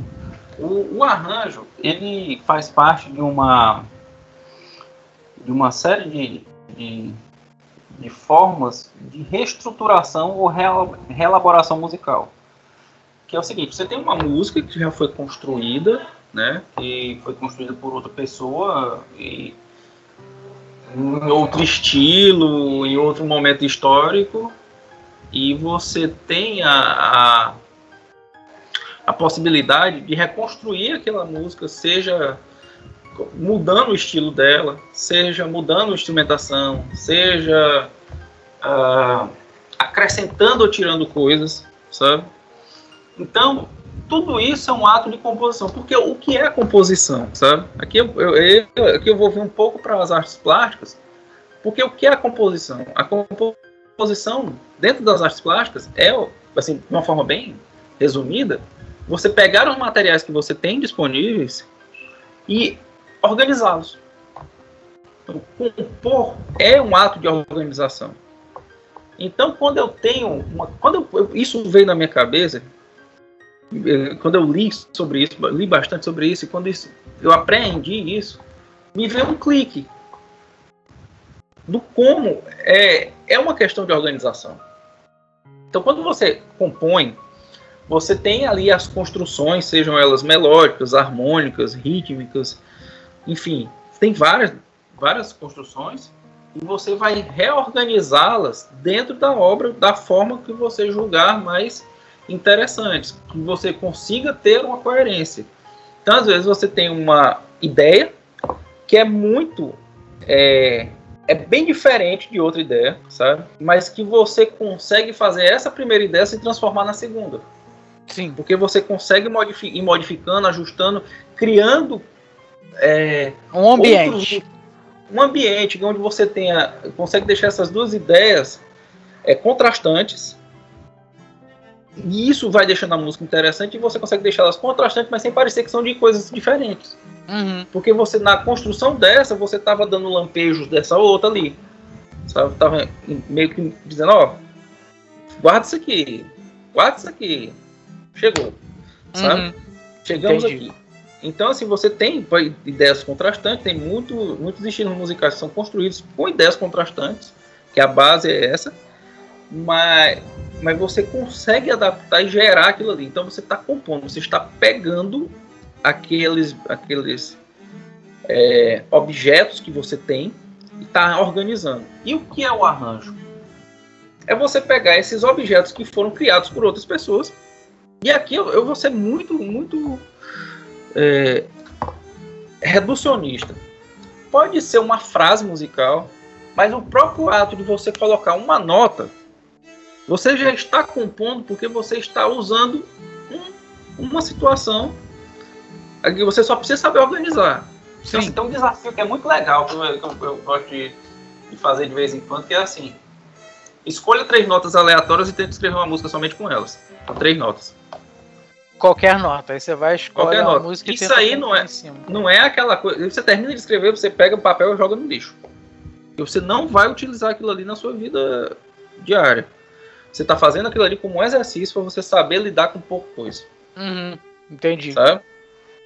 tem uma coisa que é muito legal, é tu pegar a ideia de um programa de culinária e transformar isso no seu estudo diário de arranjo. Sabe? Chegar e dizer assim, olha, você, eu vou querer que você construa uma música. Um, um prelúdio de uma suíte inglesa. Sabe assim, sei lá. Ana Maria Inácio, vai lá, Ana Maria Inácio. É, eu, eu quero que você pegue aqui e construa pra mim um, um choro. Um choro. Só que é o seguinte, tonalidade é essa, os acordes que você usar só são esses. Você não vai poder utilizar esses acordes, você não vai poder utilizar essas notas. Se vira, sabe? Então é, é aquele desafio, é aquele, para quem já jogou aqueles jogos de luta que tem umas tipo Street Fighter é X, que você tem um, um modo de treinamento que diz, ó, oh, vença a luta sem utilizar chute. Você vai só, tipo, é, é, é, tirando, aumentando a dificuldade, criando barreiras, né? Sim, porque é aquela coisa, quando você tem muito para fazer, você se perde muitas vezes na fartura. Sim.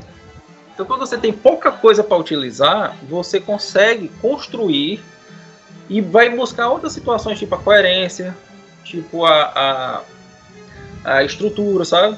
Uhum. Por exemplo, eu estou construindo agora uma música, uma suíte para viola, eu estou fazendo, compondo ela realmente do zero, onde eu peguei um, um, um texto antigo que eu, que eu tinha escrito, sabe? Eu escrevi logo depois de assistir o sétimo selo. Então, assim, negócio maluco. Assim. E aí eu escrevi esse texto, peguei uma ferramenta que codificou cada letra em uma nota musical, segui um parâmetro assim. Tive que alterar algumas coisas porque ele não reconhecia acento, essas coisas. Cada letra. Separei em linhas. Nessas linhas eu criei os acordes, o que era vertical, eu criei acordes, o que era horizontal, eu criei a ideia melódica, onde eu vou ter que seguir aquela linha. Aconteça o que aconteceu, eu não voltaria. E aí, através disso, eu tenho um material que eu posso utilizar de trás para frente, posso utilizar invertendo os intervalos que foram feitos, posso fazer. Assim, tem uma série de coisas que a gente chama de, de modos de utilização canônicos, né? É, é bem, bem, um negócio bem. É, bem profundo, bem, bem, bem técnico, né? Mas, assim, através desses mecanismos, eu consigo manter uma coerência na obra porque eu estou utilizando. Aí a proposta é essa, eu consigo explicar essa obra dessa forma, com esse tipo uhum. de coerência e tal. Uh, e assim você vai construindo.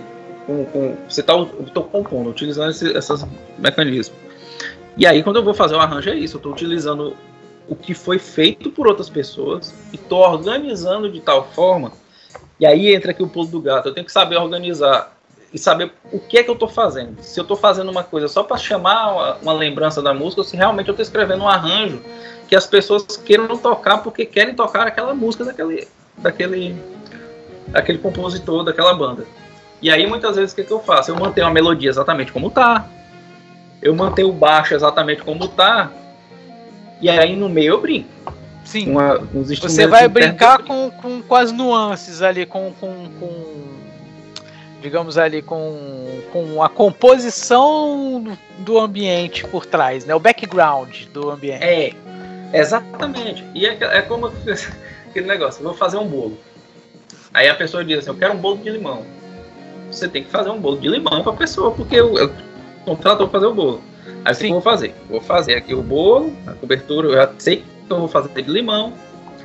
Vou fazer aqui as partes assim ao redor. Vou deixar com também a cobertura esverdeada para dar aquele, aquele ar, vou botar umas coisinhas. Mas a massa eu vou colocar laranja, colocar umas coisas menos para matar, talvez uma cor mais doce para matar a acidez do limão. Para não ficar tão ácido, né? Você vai dar aquela incrementada, né? Porque não precisa ser um bolo de limão, não precisa necessariamente ser feito somente de limão, né? Somente de limão. E aí o que acontece? A pessoa que vai, o cliente vai chegar e vai dizer: Poxa, cara, que legal, gostei desse bolo de limão. Eu, beleza. É um, porque ela tá, tá recebendo bolo de limão. Se eu botasse uma cobertura de laranja, ela ia, por mais que eu fizesse o bolo todo de limão, pegasse a cobertura de laranja, ela ia dizer, não, peraí, isso aqui é um bolo de laranja. É, isso aí, peraí, isso aqui é laranja, você tá me vendendo um bolo. É. Não, mas é limão, você precisa comer limão, não, mas peraí. Aí fica igual o Chaves, né? Tamarindo com gosto de chocolate que com, com, com, com cor de limão, entendeu? Pois é, aí quando eu tô construindo, porque eu também não vou chegar pro cliente e dizer assim, ó, oh, tá aqui essa música, sei lá, do Led Zeppelin. Aí o cara diz, ué, cadê a melodia? Cadê o baixo? Aí eu digo, não, mas isso não importa, o que importa é que os acordes são os mesmos.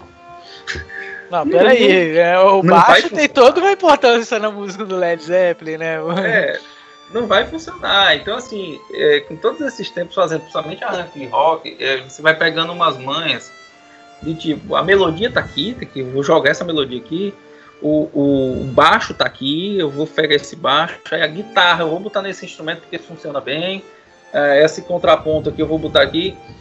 Pronto, tem uma música do Halloween by Name. E aí tem um trecho que tem aqui, que é assim, pam, tararari, tararam, tararam, tararam, tá. e ele acontece duas vezes. É uma música bastante longa e tal. Uhum. E aí o que acontece? Como é que eu vou fazer isso para não soar repetitivo? Na segunda vez, acontece isso nos instrumentos. E aí eu pego. Tem instrumentos que realmente estão fazendo no tempo. Tá? Aí eu pego um outro instrumento, faço ele fazer exatamente essa frase meio tempo depois do outro ter feito. Uhum. E aí começa um eco. Entendi. E aí, e aí eu vou vamos aqui para os instrumentos no meio. Tem um instrumento, e aí eu abro, fica maluco, porque eu boto, eu abro assim, várias violas, vários cellos, sabe fazer. E aí eu pego aqui, uma das violas está fazendo pam, pam, pam, pam, pam, É a mesma coisa, só que mais lenta. Mas uhum. só que tu, o tempo tá rolando, mas ele tá fazendo exatamente a mesma coisa, só que mais lenta. E aí a outra viola tá fazendo essa mesma coisa, só que dessa vez com um tempo de diferença da que começou essa coisa. Então você tem várias camadas acontecendo. Você vai criando várias camadas na, na mesma, na mesma, na, nos mesmos acordes, vamos dizer. Né, Isso, assim, na, mesma, na mesma ideia musical. A é. ideia musical tá toda ali.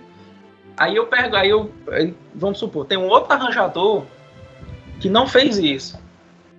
E tá correto do mesmo jeito, tá tudo bem. Porque aí né, o momento que o arranjador se torna um coautor.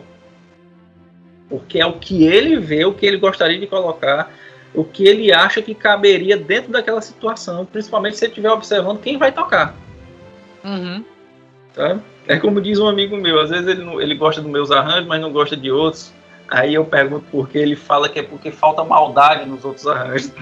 falta maldade.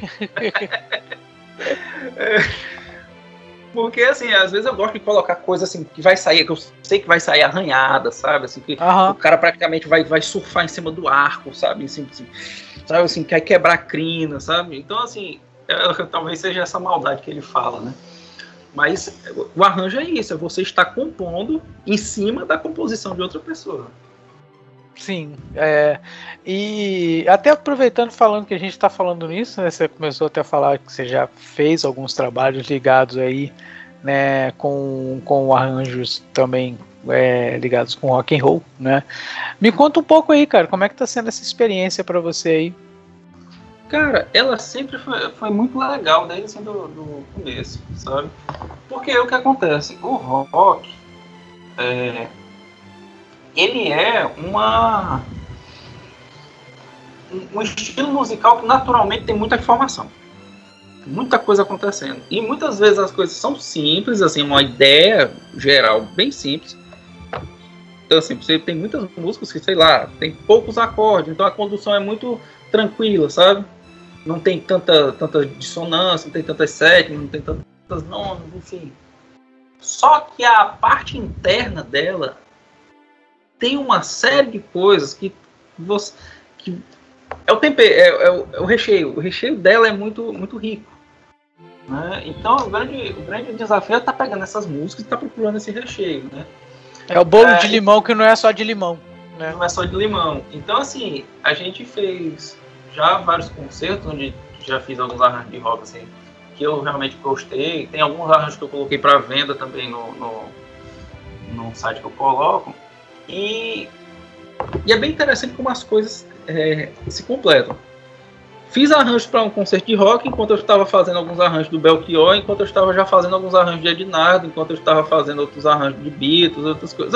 Assim, fazendo muita coisa. E fiz arranjo estava fazendo Luiz Gonzaga, em paralelo estava fazendo uh, Bach, Beethoven, sabe? Reduzindo, sabe? E você vê essa similaridade das coisas acontecendo. Então é realmente uma experiência muito legal. Você tentar, e isso é é, é um negócio maluco. Tentar a experiência que você vai ter um instrumento amplificado, como uma guitarra, por exemplo, num violoncelo ou num, num, numa viola, sabe? Como é que isso vai Sim. soar lá, se soa bem, se não soa, sabe? O que, que você precisa fazer de, de, de ajuste, sabe? Então é um exercício mental muito grande, um exercício mental muito grande e muito muito interessante, muito legal de se, de se fazer, sabe? Você sai cansado pra caramba quando você produz um negócio desse, mas você sai feliz, porque você, somente quando o resultado funciona bem, né? Às vezes a gente faz um arranjo e ele sai meio como se fosse aquela restauração lá da que teve na Espanha, que é, é, aquela imagem estava toda descascada e a pessoa foi lá e pintou por cima com tinta guache, né? Às vezes acontece isso. É, o, o, rock em si, ele conversa muito bem com o erudito, né, cara? Conversa Sim. bastante bem com, com o erudito. É, exemplo, aí a gente tem né, o SM do Metallica, né, cara, que é totalmente com, com orquestra, né, com, acompanha, com acompanhamento de orquestra. Embora, né, é, é tenha, também tem o. Oh meu Deus, do Scorpions também, cara, que eu amo aquele. Que é, o Sinfônica né, deles, cara. É maravilhoso também. É aquela coisa, a, a, orquestra, ela funciona muito bem nesse. Aí tem, tem uma diferença, assim, quando você tem uma música que está estabelecida e vai ter aqueles instrumentos originais, então a orquestra ela passa a ser um outro, por mais que ela tenha vários instrumentos nela, ela passa a ser um outro instrumento. Então ela está ali para preencher espaços que os outros instrumentos estão deixando vago. Né? A grande maioria dos arranjos que eu tenho feito para rock, eles o que, é que eles fazem? Não tem esses outros instrumentos. Então a orquestra tem que se, se virar. A orquestra de cordas ela tem que se virar para parecer uma banda de rock. No máximo, assim, tem uma bateria, sabe? Uh, mas tem, ela tem que se virar para dar os, os, pulos dela. Sim. E aí tem que fazer uns trechinhos de solo, tem que brincar com outras coisas, sabe? Fazer mudar a estrutura de acorde para ficar com características das cordas, mas que não fiquem é, tão distantes do que seria feito na, na banda. Uhum. Então tudo isso você vai vai ganhando essa experiência com, com o tempo, né? Mas é isso, nesses casos desses, desses que você citou, a orquestra ela tá ali para complementar. Mas realmente tem casos que a orquestra ela realmente assume o protagonismo. Ela assume o protagonismo, né? Que são os casos que você que você faz a produção, né, cara? Que você foi, é, tem, tem o seu grupo, né? E você faz a produção dessa, desses arranjos é, em forma de cordas, né? Sim, sim. Ainda é um negócio, assim, esse tempo, esse tempo de pandemia trouxe vários desafios para quem trabalha com, com orquestra né, no país e no mundo. Aqui no Brasil parece que as coisas sempre estão um pouquinho mais, mais complexas do que nos outros locais, né? Mas mesmo assim foi complexo para todo mundo. Uh, esse é um tipo da música, cara, que ele não, não, Assim. Ele precisa do calor humano perto, sabe? Eu lembro como se fosse hoje um arranjo que eu fiz do Shop Sway. Quando começa a tocar, eu, eu fui. Eu fui. Eu fui malandro eu botei pra viola fazer aquele.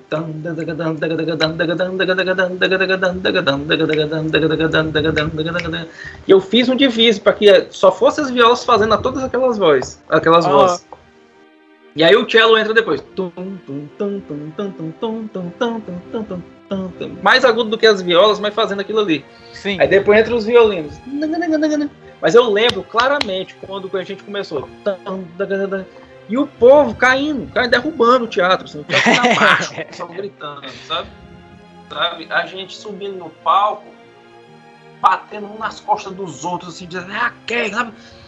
Assim, se a gente tipo, a energia gente... do, do, do rock and roll mesmo, a galera ali. Cara, é aquele negócio. Na próxima vez eu vou entrar fazendo um raca. Porque o negócio, cara, É assim, eu tô falando com você aqui, mas eu tô arrepiando porque é uma sensação. Porque o, o palco, ele é um ambiente sagrado. Você sobe, tem uma energia maluca ali, sabe? É, você tem energia maluca que, que é, você não sabe. É diferente, quando você sobe é diferente, sabe? Isso tanto faz você tocar Metallica, você tocar System of a Down, como é você tocar Paixão Segundo São Mateus de Bar, como é você tocar a Nona Sinfonia de Beethoven, é, como é você tocar o Requiem de Mozart, sabe? É uma energia monstruosa, monstruosa, monstruosa, é maluco, é, é absurdo, porque só sabe quem tá lá, sabe? De repente o, o tempo e o espaço ficam, ficam fluidos, sabe? É, é, outra. Principalmente quando a coisa tá fluindo bem. Porque, claro, assim, tem um, um, momentos, pessoas, é, lugares que você toca e diz assim, meu Deus, como eu queria estar fora daqui, sabe? Mas quando a coisa é um trabalho bem feito, que você está curtindo que você está fazendo, que tá todo mundo numa sintonia, você sabe. E o público sabe que está saindo, tá, tá soando bem por conta daquilo. Porque todo mundo está tá, tá em sintonia. Quando a gente tocou uma homenagem ao Ednardo, coincidiu que ele foi lá pro. Porque ele estava em Fortaleza naquele. E ele foi assistir a gente. Sabe? E aconteceu uma coisa sensacional, porque o nome da minha orquestra é a Orquestra Eleazar de Carvalho. E o Ednardo, antes de começar o show, ele subiu, ele veio falar com a gente e ele disse. Foi aí que ele falou que o arranjador ele é um coautor da música e aí ele falou que quando ele era jovem, no Rio de Janeiro, uma vez ele encontrou o Eleazar de Carvalho. E o Eleazar chegou para ele e disse assim: Meu jovem, suas músicas seriam muito dariam muito certo se fossem orquestradas. Um dia a gente ainda vai fazer alguma coisa com orquestra lá no Ceará. O Eleazar, infelizmente, se foi ainda nos anos 90, né? E não, não pôde fazer isso, não, não deu tempo. Né? Não deu tempo, né? E aí foi muito surreal quando ele falou isso num palco, no teatro, em Fortaleza, com a Orquestra Eleazar de Carvalho, fazendo as músicas dele. Ai. Cara, na hora, eu juro pra ti, na hora, assim, eu tava pronto pra tocar, assim, na hora eu fiquei fora do mundo fiquei fora uhum. do mundo, toquei assim, noutra vibe, no outro ambiente, saí de lá assim, pensando, poxa, cara, deu pra sentir o Eleazar aqui, cara? O Eleazar tava aqui, o Maestro tava aqui. Sim. Sabe? É, Nunca toquei cara, com eu, ele, mas eu sabia que ele tava ali. Sabe? Então, é essa, essa, essas coisas assim, que fazem a gente ter, ter muito carinho pelo, pelo trabalho da gente, por mais que muitas vezes não seja muitas vezes mesmo não seja devidamente valorizado. É, e também reconhecido, né? E reconhecido, sabe? Porque como eu te falei, uma pessoa não vai simplesmente chegar e comprar um ingresso para assistir um concerto em orquestra. A não ser que haja muita vontade pública, é, muita vontade de poder público, político, que as pessoas tenham acesso a isso. Sabe? Então é, é muito. É, eu queria que as pessoas pudessem ter mais acesso a essas coisas, sabe? E não é só tirar a música de dentro do teatro, não, não. Isso é uma, é uma visão que eu, que eu não concordo. Eu concordo de pegar as pessoas e trazer para dentro do teatro. Pra, é, exatamente, para levar Sim. ainda mais para outra forma de cultura, que não é só a música, né? O teatro é, é uma outra forma de cultura, né? É, é as artes cênicas, né? Então, quer dizer, é, é, é, é, você participar também o público de todas as formas de você você é, é, é, se entreter, né? Sim. Digamos assim, com, com, com, isso, né? Tem toda a questão, por exemplo, a, a música que foi construída para ter aquela acústica, por exemplo. Se você leva para fora, você vai perder a vai perder. Sim. Né? Você e aí perde. É como o cinema. Você pode assistir um filme numa tela de celular. Você pode. Mas não assistir. vai ser a mesma experiência que você vai ter se você for no cinema. Não vai ser. Imagina ouvir o. o é, assim, pode ter gente que diga, ah, não, mas música no, no, no celular é a mesma coisa. Você, você puder assistir uma orquestra fora do teatro. O Avengers Assemble teria tido o mesmo impacto se tu não tivesse assistido no cinema? Não. Com certeza não. Os portais abrindo, Capitão, Eu sou direito, né? Até porque quando você vê o filme, depois quando você vê o filme em casa, você fala assim, pô, no cinema é muito melhor. Eu gritei, cara. Eu gritei feito maluco. Sabe? Sim, com e... certeza, pô. E assim, de novo, né, dependendo do tipo de repertório, você pode ver as pessoas rindo, as pessoas chorando, as pessoas emocionada, sabe? Então é isso. Tem muito disso quando você está executando uma música num ambiente e é por isso que eu acho que eu acho imprescindível que as pessoas sejam trazidas para dentro do teatro, que elas conheçam o teatro, que elas conheçam os ambientes, que elas possam ter acesso àquela informação como ela foi pensada. Claro, com certeza. Isso aí é fato e primordial, né, cara, para as pessoas, né? É, poderem realmente sentir né, o que que, o que que a música quer passar, o que que é, não só a música, o que que, o que que aquilo quer passar, entendeu? Entender essa parte, entendeu? Mas é, é, infelizmente, né, a gente esbarra aí que, que, que parece que o governo não entende que cultura também é uma também alimenta, não alimenta, não põe a mesa, né, não, mas também alimenta a nossa alma, né? Que também é, é necessária, né, cara? Não, e até essa parte que não põe a mesa naquele momento, né? A gente. É, a, a, sociedade humana. Uma vez eu escutei, escutei uma frase e achei sensacional. A quantidade de orquestras de um, de um povo, de, um, de, uma cidade, definem muito bem o nível civilizatório que elas têm. Sabe? Eu não estou falando da, que só vai ter Aqui não tem nenhuma, não. tá? Aqui não tem nenhuma, não. Não, aqui, aqui é na, na base da raça mesmo, porque se for depender do, for depender do poder público, meu amigo. Mas assim, o, o, por que, que eu digo isso? Ah, porque só é civilizado se tiver grandes orquestras? Não, é porque se você tem grandes orquestras, significa que, que você conseguiu que as pessoas tivessem acesso àquele material você conseguiu que a saúde delas fosse tivesse bem caminhada, que a estrutura da cidade estivesse bem caminhada, que você conseguiu que, que as pessoas conseguissem ter empregos decentes. Sim. Então você imagina uma, uma cidade que tem, sei lá, quatro orquestras sinfônicas. Essa orquestra sinfônica, essas quatro orquestras sinfônicas estão empregando por baixo umas 300 pessoas tocando em cima do palco. Uhum. Mais umas 150 fora do palco. cada, ter... cada orquestra dessa. Cada, cada orquestra. Por quê? Porque você vai ter ali no palco umas 60 pessoas, aí você vai ter os montadores, você vai ter o pessoal da, da parte de iluminação, de acústica, iluminação, de é. acústica, você vai ter o pessoal que cuida da parte, da parte de, de da parte de divulgação, vai ter o assessor de imprensa, você vai ter isso, aquilo, outro e tal, tal, tal, tal. Aí você vai ter o pessoal que cuida da manutenção do, do, dos instrumentos, de tudo aquilo ali, que não necessariamente são da orquestra, mas já são pessoas de fora, que cuidam da manutenção dos instrumentos, que são de fora da orquestra, mas que muitas vezes habitam aquele ambiente, aquela, aquela cidade. E aí eu gosto sempre de utilizar isso. A tia do café, que está lá fora do teatro, ela não vai estar tá achando ruim se tiver uma orquestra ensaiando lá dentro. Porque todo dia a galera vai para lá na hora que chegar, na Até hora, hora do intervalo e na hora que sair para tomar café. Exatamente. É? Vai ser desse jeito, o pessoal vai sair. Essa tia do café, ela vai voltar para casa morta de alegre, todo dia. Porque ela sabe que ela vai acordar um pouquinho mais cedo, vai fazer aquele monte de garrafa de café e sabe que o menino não vai tomar o café. Sim, com certeza. Né? Ela. E aí você vai ter o pessoal também acha que o músico é um cara que mora numa, num bairro de elite. Não. A grande maioria deles mora em bairro periférico, mora em locais assim. E aí, o cara vem com o saláriozinho dele no final do mês, ele vai pro comércio do bairro.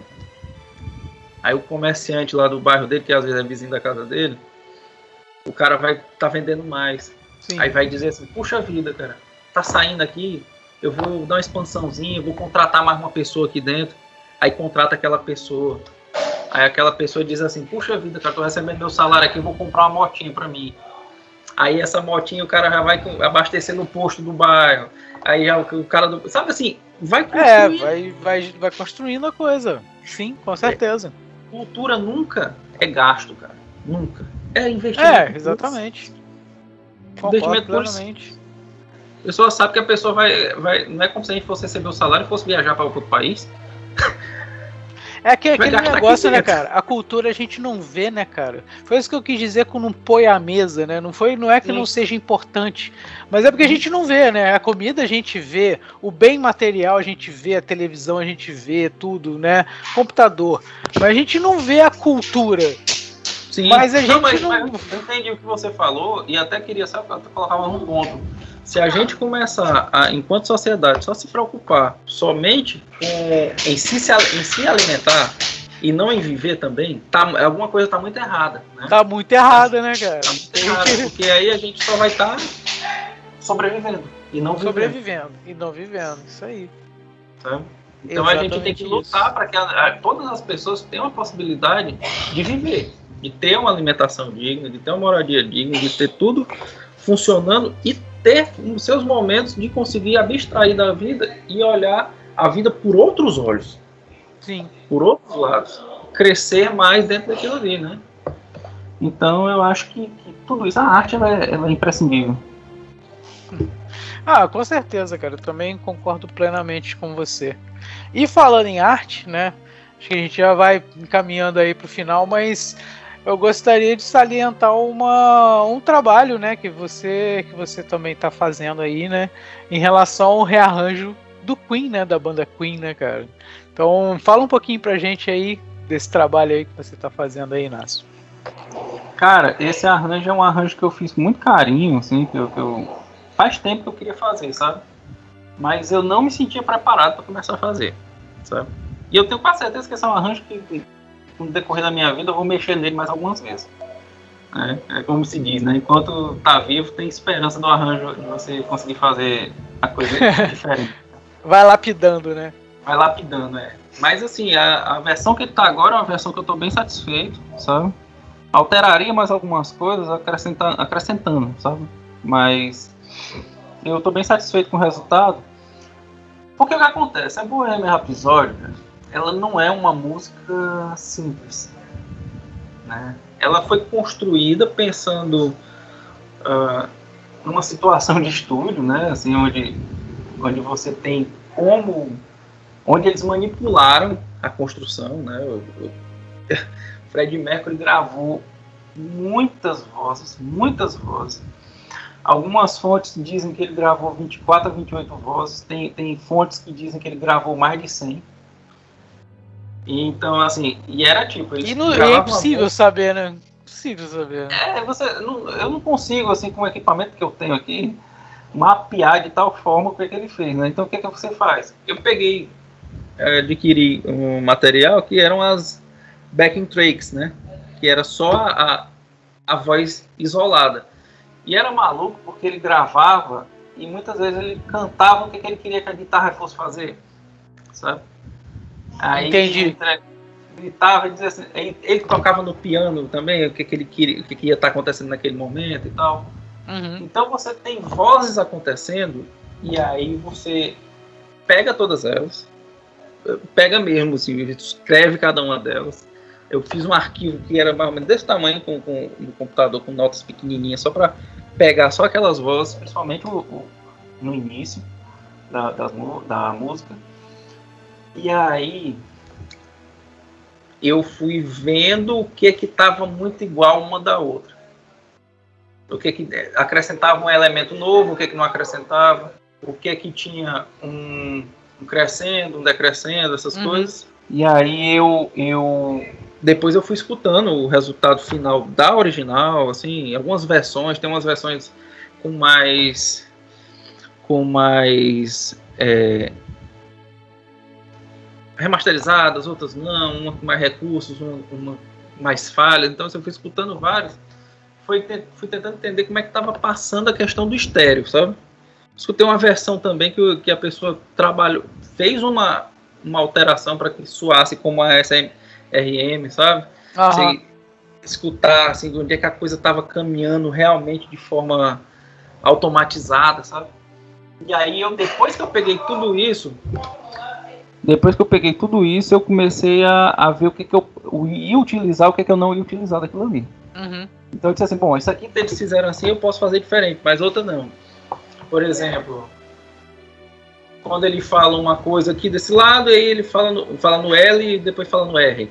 Então aquilo ali eu tinha que manter, eu não tinha como fazer diferente. Sim. E aí eu pensei, como é que eu vou fazer isso? Aí eu peguei as vozes, peguei tudo bonitinho, aí eu fui pensar em como fazer a estruturação do palco, do ambiente. E aí entra de novo aquela coisa. Gravando, o técnico de som vai colocar lá os estéreos, tudo bonitinho, vai passar lindo, maravilhoso. Mas no ao vivo, é. isso não vai ser tão claro, né?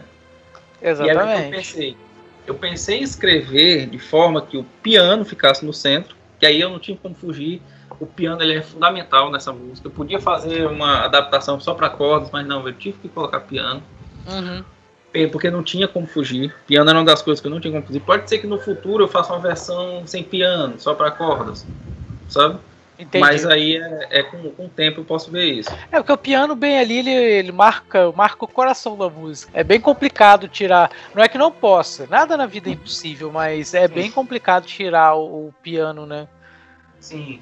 Não, e nesse primeiro momento é importante assim ter essa. É, é como eu te falei, o bolo de limão, né? Você ter o. o tá ali o limão. Tá ali Sim. o. tá vendo, tá vendo o limão ali. E aí o que, é que eu pensei? Eu vou estruturar, e aí, tanto que no, no arranjo eu fiz uma bula, que logo no início, assim, a primeira página, explicando como é que vai ficar a estrutura dos, dos instrumentos, onde é que eles vão estar no palco. Fiz um mapa de palco. Onde eu tenho aqui o piano no centro, vizinho ao piano, de cada lado tem um violoncelo, e aí vizinho a cada violoncelo tem uma viola, vizinho a cada viola tem um segundo violino, vizinho a cada segundo violino tem um primeiro. Então eu abro assim um semicírculo. Você abre as duas camadas na mesma proporção. Exatamente. E aí é muito comum a gente ter o seguinte, ter o, o os agudos do lado L e, do, e, os graves do lado R, quando você está no palco. Uhum. E o que, que eu fiz é o seguinte, colocar os agudos na frente, no front, no front, tanto no L como no R. Coloquei os graves, os cellos no centro, junto com o piano. E ali entre o meio que, que em 45 graus ali, eu coloquei os contrabaixos. Uhum. Então eles vão dar esse suporte grave e também para prender, para segurar a ideia, para não se perder. E aí eu vou ter o, o, o bloco sonoro chegando para quem está ouvindo. Né? Os agudos eles vão percorrer uma, eles percorrem uma velocidade mais rápida, né? por conta do, do comprimento Já, da onda. Se o comprimento de onda mais fino, vai é, viaja mas, mais rápido. Os graves eles enchem Sim. E um dos, dos contrabaixos eu coloquei fazendo somente pizzicato. Pizzicato é uma expressão italiana que significa puxar a corda. Uhum. Então a gente tem um, um, dos contrabaixos puxando a corda, que pode ou não, ainda deixei a opção, pode ou não ser substituído por um baixo elétrico. E o outro baixo usando arco. Na, da, normalmente, normalzinho da, da orquestra.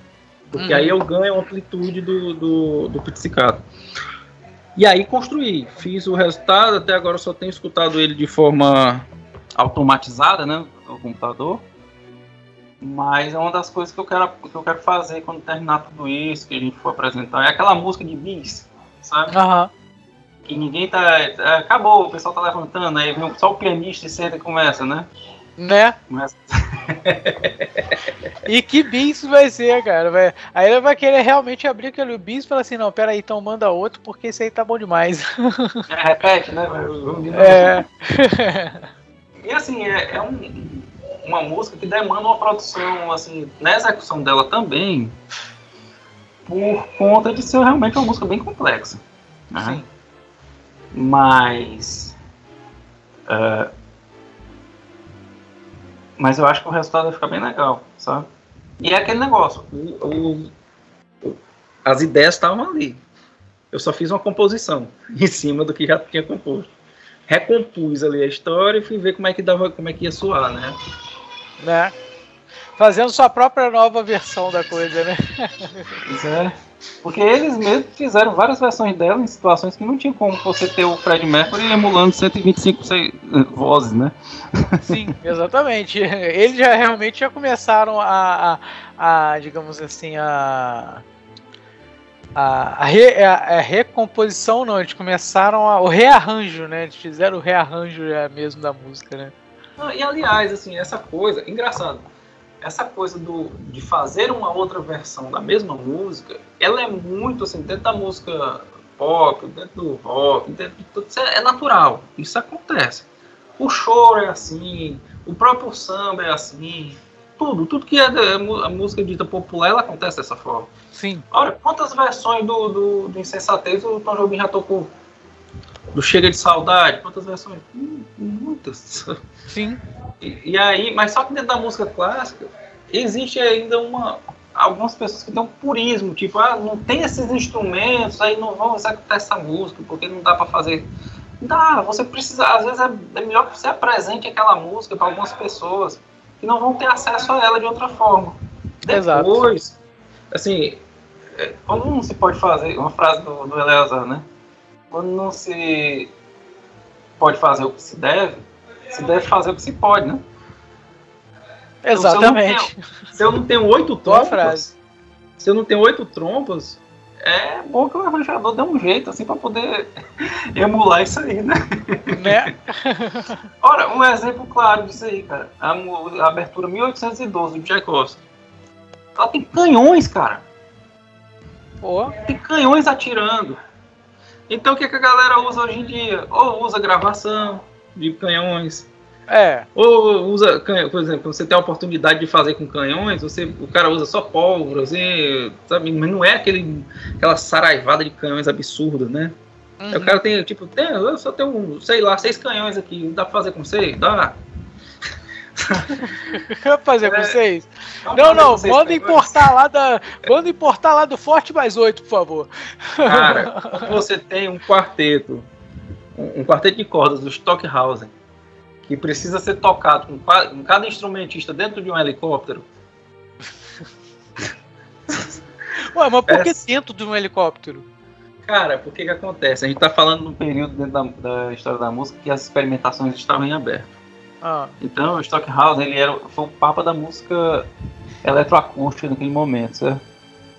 E aí, esse lance de você ter essas esses Espera aí que eu Esses tenho que efeitos, né? aqui. Esses efeitos sonoros, nem sempre é uma coisa muito simples. Então ele diz assim, ah, e se eu gravar com helicópteros? Tem música que ele escreveu para um instrumento físico e fita eletromagnética, regravada várias vezes. Por conta Entendi. dos efeitos. Então, Sim. Assim, é, até aquele efeito que chama-se de talkbox, né, na guitarra, né, na verdade ele é um cano, né, que o cara põe de retorno na, na própria caixa que a guitarra tá ligada, né. Exato. Então, não, é, o som que entra dentro do cano volta no microfone dele, aí dá um, dá um som muito louco, velho. Não, cara, tem um, um, um, amigo meu, no tempo que a gente tocava numa banda de rock progressivo, ele chegou lá no, no ensaio e disse assim, olha aqui o efeito que eu descobri, pegou uma parafusadeira, ligou ela perto do, do, do do captador ah. da guitarra, e aí mexeu com o eletromagnetismo do captador e deu um som. Ah, pô, mas isso o Van Halen já fazia, mano. Mas é, aí eu, a gente olha essas coisas, é, é, um negócio que o cara que criou a guitarra ali não pensou assim, ah, alguém vai usar uma parafusadeira nesse negócio. Se eu não me engano, é em Thunderstroke que o, que o ACDC bota esse efeito da. Do, da, da, da, da, não, não. É, isso aí, CDC acho que usa isso e tem um outro, uhum. uma outra música no Van Halen também que ele faz isso. Ele bota falando. Fica só, tipo, esmerilhando a guitarra. Cara, é muita maluquice essas coisas. E aí, essa, essa galera da. Tava acontecendo isso no, no, no progressivo, tava acontecendo isso no, no, no rock no geral, no, mas estava acontecendo isso também dentro da, da, do pessoal da música eletroacústica, sabe? Sim. Música minimalista, que o cara tava fazendo uma música onde é, ele pegava uma, um áudio e repetia ele constantemente, constantemente, até ele perder a noção de tempo. Uhum. Sabe? Colocava duas, uh, duas fitas cassete rolando em, em rotação baixa, diferente. É, baixa, é, é, rotação bem baixa, né? Não, é, uma tava numa rotação, tipo, sei lá, uma tava 98 e a outra tava 99, assim. Eu tô... Ah, entendi. E aí elas começavam juntas, só que logo, rapidamente, elas começavam a, a embolar. É que elas vão se embolando. Ah, uhum. sim, sim, fato. E aí, assim, eu, dá pra fazer isso mecanicamente, mas aí um maluco chamado Steve Reich fez, fez um, uma série de músicas chamadas Phase. Você tem a piano phase, que o cara toca dois pianos, cada um tá tocando num, num andamento diferente. Uhum. A mesma coisa. E aí elas começam a chocar. E aí tem maluco que pegou isso aí e fez num piano só. Então o cara com uma mão tá no andamento, na outra ele tá no outro. E a diferença de pulsação, tipo, de. É essa mesma diferença. Tem um que tá 60, o outro tá 62. Tipo, é mínimo, é micro, né? Mínimo. E Quase o cara consegue. Né? O cara consegue manter uma mão fixa, fazendo a, a coisa, e a outra fugindo. Sabe? Aquela é, coisa da memória isso é doido, isso é doido, isso é doido. Isso é doido. então, nas... depois eu vou te, mandar o, o, vídeo desse cara do quarteto de helicópteros, viu?